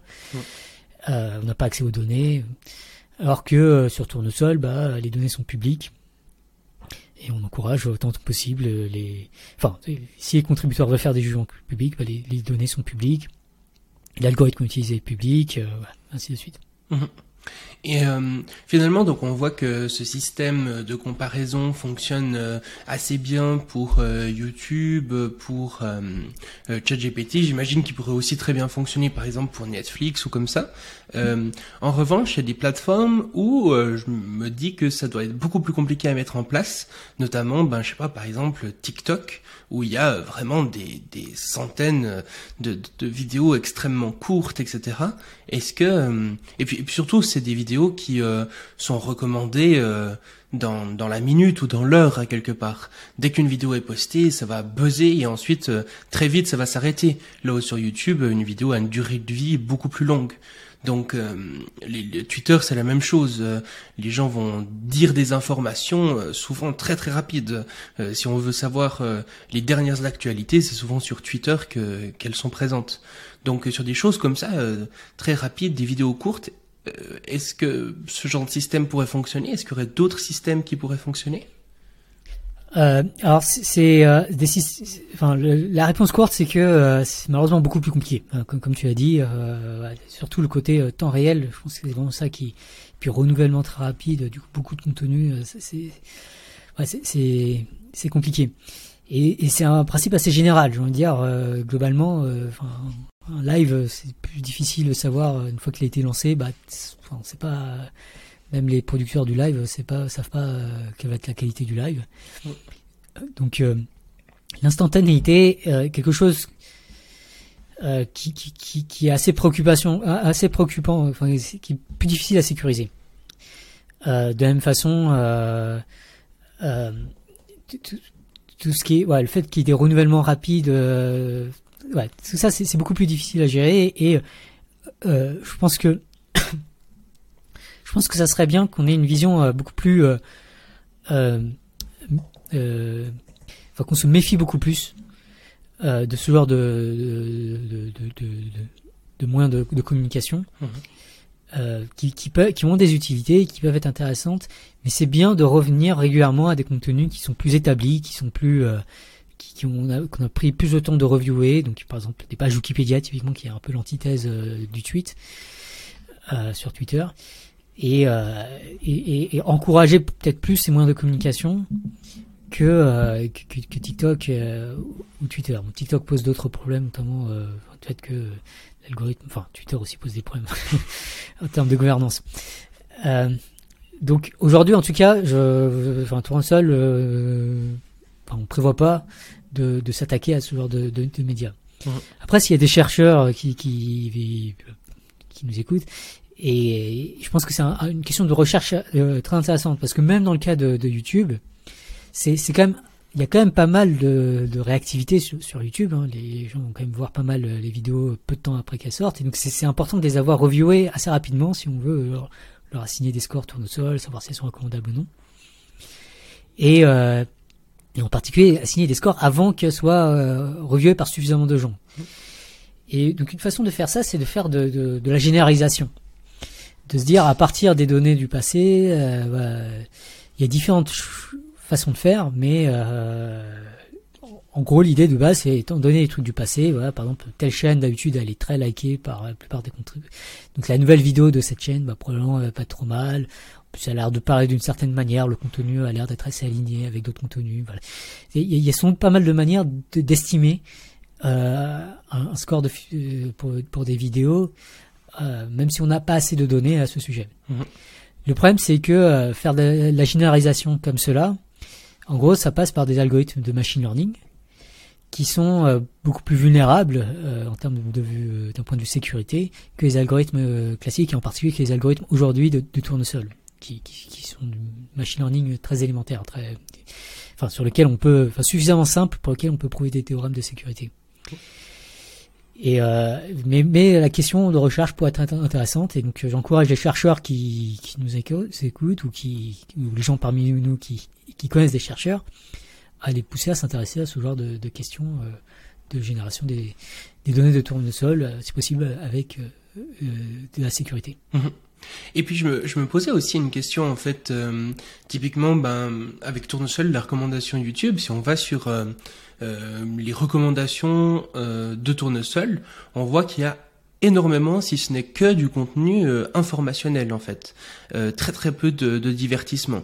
Et à quelque part, ça peut sembler logique parce que aussi, si on doit comparer justement une vidéo informationnelle par rapport à une vidéo divertissement et se demander laquelle il faut la plus mettre en avant, on va peut-être se dire que celle informationnelle est plus importante de manière générale à mettre en avant que, que le divertissement. Cela dit, je pense que beaucoup de gens euh, consomment très très peu, voire pas du tout, de contenu informationnel euh, sur YouTube. Il y en a qui vont là-dessus vraiment uniquement pour regarder euh, des vidéos drôles. Donc comment est-ce que Tournesol intègre justement cette remarque? Ouais, alors il y a plusieurs aspects intéressants par rapport à ces questions. le premier, c'est que Bon, le premier, c'est que, en, effet, je pense qu'il euh, y a vraiment une question de qu'est-ce qu'on recommande. Et finalement, euh, bah, visiblement, les contributeurs de Tournesol pensent que c'est quand même, il faudra recommander plus d'informations sur YouTube. C'est voilà, l'avis des contributeurs. Euh, un deuxième aspect important, c'est que la fiction est, loin d'être neutre. Et en fait, dans les discours environnementalistes, il y a beaucoup un appel à créer des fonctions, des fictions qui euh, sont, enfin, soit alertent sur le changement climatique, soit encouragent des bonnes habitudes euh, ou des, des, bons dispositifs pour euh, pour lutter, pour atténuer les conséquences du changement climatique, voire proposent des alternatives ou promeuvent des modèles de société plus plus plus durables, moins polluants. Hum. donc la fiction a un rôle très important. À l'inverse, il y a des fictions dont on peut vraiment douter de, qui, ont un impact positif sur la société. Euh, D'ailleurs, je sais pas si, si cette vidéo apparaîtra avant ma prochaine vidéo, mais voilà, ma prochaine vidéo parle de Top Gun par exemple. Et on peut vraiment se poser la question de l'éthique d'un film comme euh, Top Gun. Euh, et autant, est-ce qu'il serait pas euh, moins recommandable que que d'autres films Je n'ai pas, pas d'exemple qui me vient en tête. mais voilà, c'est des questions qui, qui, se posent. La fiction, il faut, il faudrait comparer les fictions. Quand même. Mm. Et, et, la troisième chose à dire, c'est il y a un problème aussi euh, qui n'est pas résolu sur Tournesol, euh, qui est euh, le fait aujourd'hui, en gros, les vidéos qui sont recommandées par Tournesol, c'est bon, ça dépend si c'est extension ou sur le site web, mais en gros, c'est les meilleures vidéos, les vidéos les mieux notées sur Tournesol, avec peut-être un tirage aléatoire parmi ces vidéos-là. la question c'est si, on, si on doit faire une seule recommandation, c'est sans doute une très bonne façon de procéder. Mais si on doit faire quatre recommandations, et c'est le cas sur l'extension, euh, est-ce que c'est vraiment ça qu'il faudrait faire? Est-ce qu'il faudrait pas, d'une certaine manière, euh, bah, sur quatre recommandations, c'est bien qu'il y ait euh, au moins un, truc de divertissement, par exemple Ou peut-être que sur les quatre recommandations, ça serait bien que ça parle pas toujours du même sujet, ou que ça vienne pas tous de la même chaîne. Mhm. Donc c'est une question ouverte aujourd'hui. J'ai j'ai pas de bonne réponse, mais à la fois ça pose un, problème normatif, de, de philosophie normative, de savoir qu'est-ce qu'il faudra recommander, voir quel système mettre en place pour décider comment euh, comment euh, sélectionner ces, quatre vidéos. Et puis c'est aussi un problème euh, informatique slash mathématique important de savoir quels algorithmes permettront de faire d'implémenter une certaine vision philosophique de, cette question normative. Voilà. Des, des, questions, plein de questions ouvertes pour pour toutes sortes de chercheurs. Fantastique. Et je pense que une, critique que des gens pourraient faire euh, ben, de cet épisode de, podcast, c'est de dire finalement, euh, mais est-ce que t'es pas un peu trop négatif sur l'intelligence artificielle? Euh, Pas forcément que les algorithmes de recommandation, mais de manière générale, tu es quand même plus critique sur les nouveautés dans l'intelligence artificielle. Disons que je pense que la majorité des chercheurs en y a justement. Euh, très largement. Ouais. Et, et, et, du coup, euh, est-ce que t'as pas l'impression d'être trop critique? Par exemple, je sais pas, avec euh, ChatGPT, ok, bon, il y a quelques problèmes éthiques, etc., euh, que tu peux dire, mais quand même, ça permet de faire plein de trucs cool, ça permet euh, à des étudiants, voilà, de, de, faire des recherches différemment, et puis même, je veux dire, ça développe, enfin, ça fait progresser un peu l'humanité. Est-ce que, est-ce que finalement, il faut prendre en compte ces critiques, mais est-ce que t'en fais pas un peu trop? euh, ouais, bah c'est une question de mesurer. Euh, enfin, c'est une balance risque-bénéfice, j'ai envie de dire, qu'il faut poser. Et je t'encourage vraiment à, faire cette, euh, ce, calcul, c'est de voir quels sont les risques, quels sont les bénéfices. Et euh, donc moi, ça fait longtemps que je m'intéresse à, ces questions. On avait écrit un livre en 2019 euh, sur ces sujets.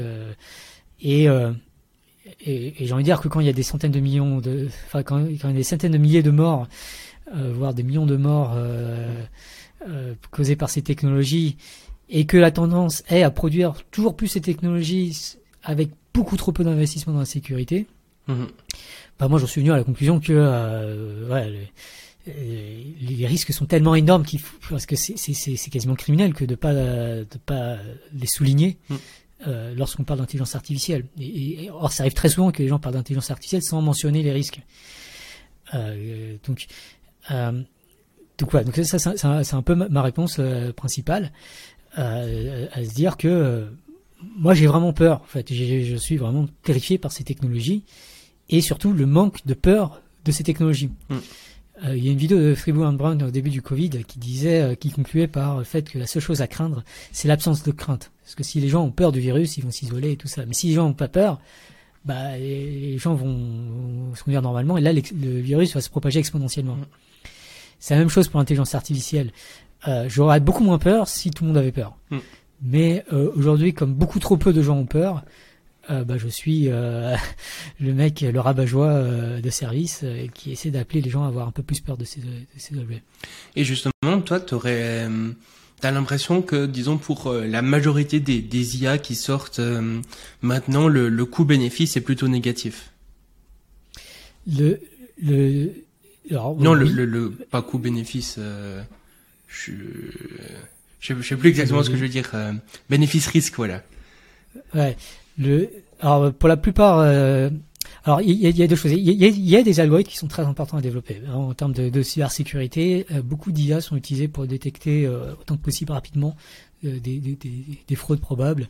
Donc, il y a, il y a clairement des applications de, de l'IA qui sont en fait critiques d'un point de vue civilisationnel. Et, et j'encourage beaucoup la recherche dans, leur, dans leur développement et tout ça, même si je le dis pas beaucoup publiquement. Le problème plus général, c'est que c'est un problème de culture euh, dans le sein de la communauté des chercheurs, des développeurs, euh, voire, ouais, voire des dirigeants, euh, par rapport à cette intelligence artificielle. Hmm. Et donc, euh, il y a, y, a, beaucoup de ce qu'on appelle du cool washing qui est fait euh, par beaucoup de gens, consciemment ou non. Typiquement dans les articles de recherche sur l'intelligence artificielle, euh, notamment ceux qui vont parler de, de qui n'ont pas à avoir d'application directe, donc les soit, soit parce que c'est des sujets assez abstraits, soit parce que c'est euh, des, des, modèles qui sont réutilisables dans plein d'applications. Euh, dans, dans, tous ces cas, les, c'est, enfin, c'est, la norme que de demander que les articles soient écrits avec une introduction attrayante, positive. Hmm. Il y a vraiment un biais de positivité dans la recherche en machine learning. Euh, et du coup, c'est plus pour aller à l'encontre de ce biais. Donc, tout ce qui va dans ce, enfin, le, le biais est tellement prononcé que euh, tout ce qui va encore dans le sens du biais fait encore un peu plus du problème de la sécurité des IA une news. Mm. Donc c'est pour cette raison que j'ai beaucoup de mal à, à, dire du bien publiquement euh, de, de, ces technologies. De toute façon, on n'en dit pas beaucoup en privé non plus, mais euh, euh, même si par ailleurs, il faut, il faut enfin, on peut reconnaître aussi, je, enfin, je reconnais à volontiers que ces, ces technologies sont, sont plus spectaculaires. Mm. Mais moi, je y vois un danger, en fait. Euh, plus elles sont spectaculaires, plus ça attire l'attention vers la spectacularité, mm. et euh, plus ça fait du point de la sécurité une mutueuse. Euh, donc en fait, ces technologies sont problématiques parce qu'elles sont, elles sont spectaculaires, de plus en plus impressionnantes, et, et, et donc voilà. Donc c'est ma justification. Excellent. Euh, bah du coup, si ça te va, on a pas mal parlé des algorithmes de recommandation, donc euh, je te propose de passer aux, questions de fin, aux questions que je pose euh, à tous les invités. Et donc, euh, la première de, de, ces questions de fin, c'est est-ce que tu es plutôt optimiste ou pessimiste pour le futur? Pas seulement sur l'intelligence artificielle, mais vraiment de manière générale, le futur global. Est-ce que quand tu penses au futur, ça te fait plutôt peur ou t'es plutôt, tu, tu trouves ça plutôt cool? Euh, moi, j'ai plutôt peur. euh, et j'ai notamment peur de l'absence de peur. je, je sais pas si que je développe plus, mais euh, je, je suis pas très optimiste. Et donc, euh, t'es pas optimiste non seulement pour le futur à court terme, mais aussi pour le futur à long terme, typiquement? Ou bien tu fais une différence entre ces deux futurs possibles? Euh, enfin, alors sur le court terme là, euh, ça dépend ce qu'on appelle le court terme. Sur euh, l'année à venir, je suis pas optimiste. Euh, sur les années à venir, ça me semble encore très compliqué. Mm. Euh, et sur le long terme, en fait, je pense que tant qu'il n'y aura pas une gouvernance mondiale de l'information, je, je, serai terrifié. Ok. et, et du coup, ça, ça reporte à la question est-ce qu'on est capable de développer une gouvernance mondiale des systèmes d'information? Et aujourd'hui, c'est le sujet est tellement news que ça me paraît très très compliqué. Est-ce que ça peut changer dans, les décennies à venir? Euh, Bien sûr, j'ai encore d'espoir. Il y a beaucoup d'incertitudes, le futur est incertain. Mais le, le privé bayésien que j'ai aujourd'hui est pas ultra optimiste. Il euh, faut vraiment un changement de culture profond et durable. Et, les moyens qui, sont mis en œuvre pour, euh, pour encourager cette culture euh, il y a beaucoup beaucoup de travail, mm. euh, beaucoup beaucoup de travail. Et euh, si euh, tu devais t'imaginer quand même euh, un futur vraiment euh, magnifique, une, une sorte d'utopie, tu, tu, si, enfin, si je te donnais les, les, clés du monde, tu pouvais faire absolument ce que tu voulais en restant dans les lois de la physique. T'aimerais que le futur, ça ressemble à quoi? Est-ce que cette utopie a un nom, ou bien sinon à quoi est-ce que ça ressemblerait? Ouais, alors moi je vais vraiment être obsédé par le côté informationnel. donc moi, une, utopie. J'ai écrit un, livre de science-fiction Smartbook qui finit en utopie d'ailleurs. Ah non, je, je, suis en train de spoiler, merci. Zut. Euh, donc, enfin, pour, moi, l'information doit vraiment être gouvernée de façon collaborative et sécurisée. C'est vraiment un, préliminaire indispensable. Mm. Et une fois qu'on a ça, si on peut garantir la sécurité, enfin vraiment la sécurité de, de la société, euh, que chacun ne se pose pas la question est-ce que euh, enfin que personne ne se pose la question est-ce que euh, j'arriverai à avoir euh, de quoi manger ou rester au chaud euh, dans, dans l'année à venir déjà je pense que ça sera vraiment incroyable. Pour moi ça, ça, sera déjà de l'ordre de, de, de l'utopie. Ne plus avoir peur d'une guerre ou de l'attaque d'un voisin et en particulier je pense que pour y arriver c'est très important de développer beaucoup plus aussi une autre news en fait c'est l'empathie enfin c'est difficile d'appeler ça une mais ou, la compassion mm. envers les, personnes euh, différentes et, puis également les personnes euh, euh, en souffrance dans le monde.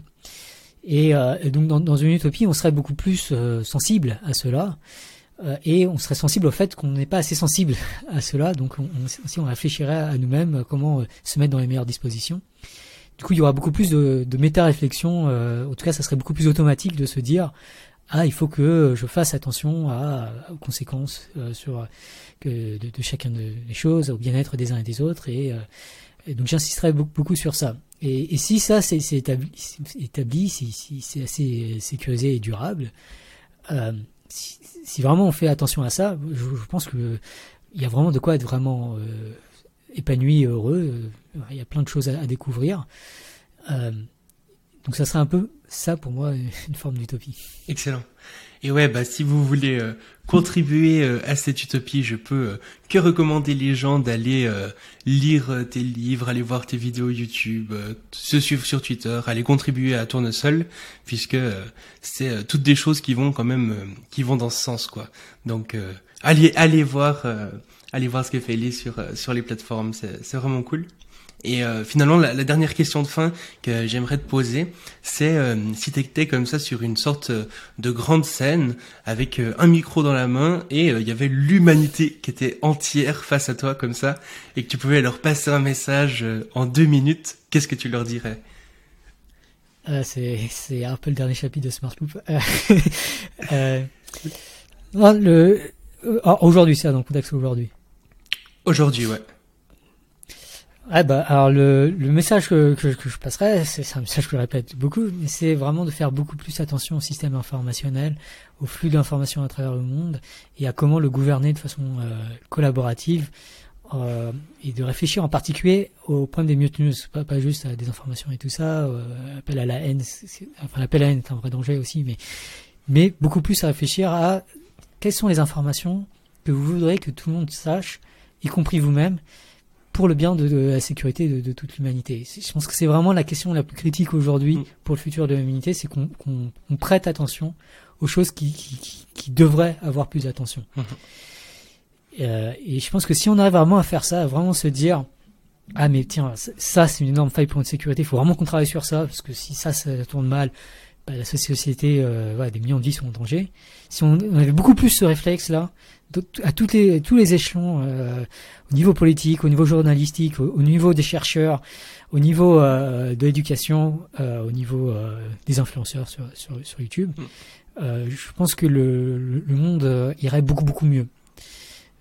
et en particulier, il y aurait moyen de développer beaucoup plus de compassion entre différentes personnes et de faire en sorte que chacun soit beaucoup plus soucieux du bien-être des uns et des autres et si on en arrive vraiment là, bah, je, je, serais euh, beaucoup plus optimiste pour, euh, pour le futur. Fantastique. Et eh ben merci pour euh, cet épisode euh, super intéressant et euh, à très bientôt. Merci. Au revoir.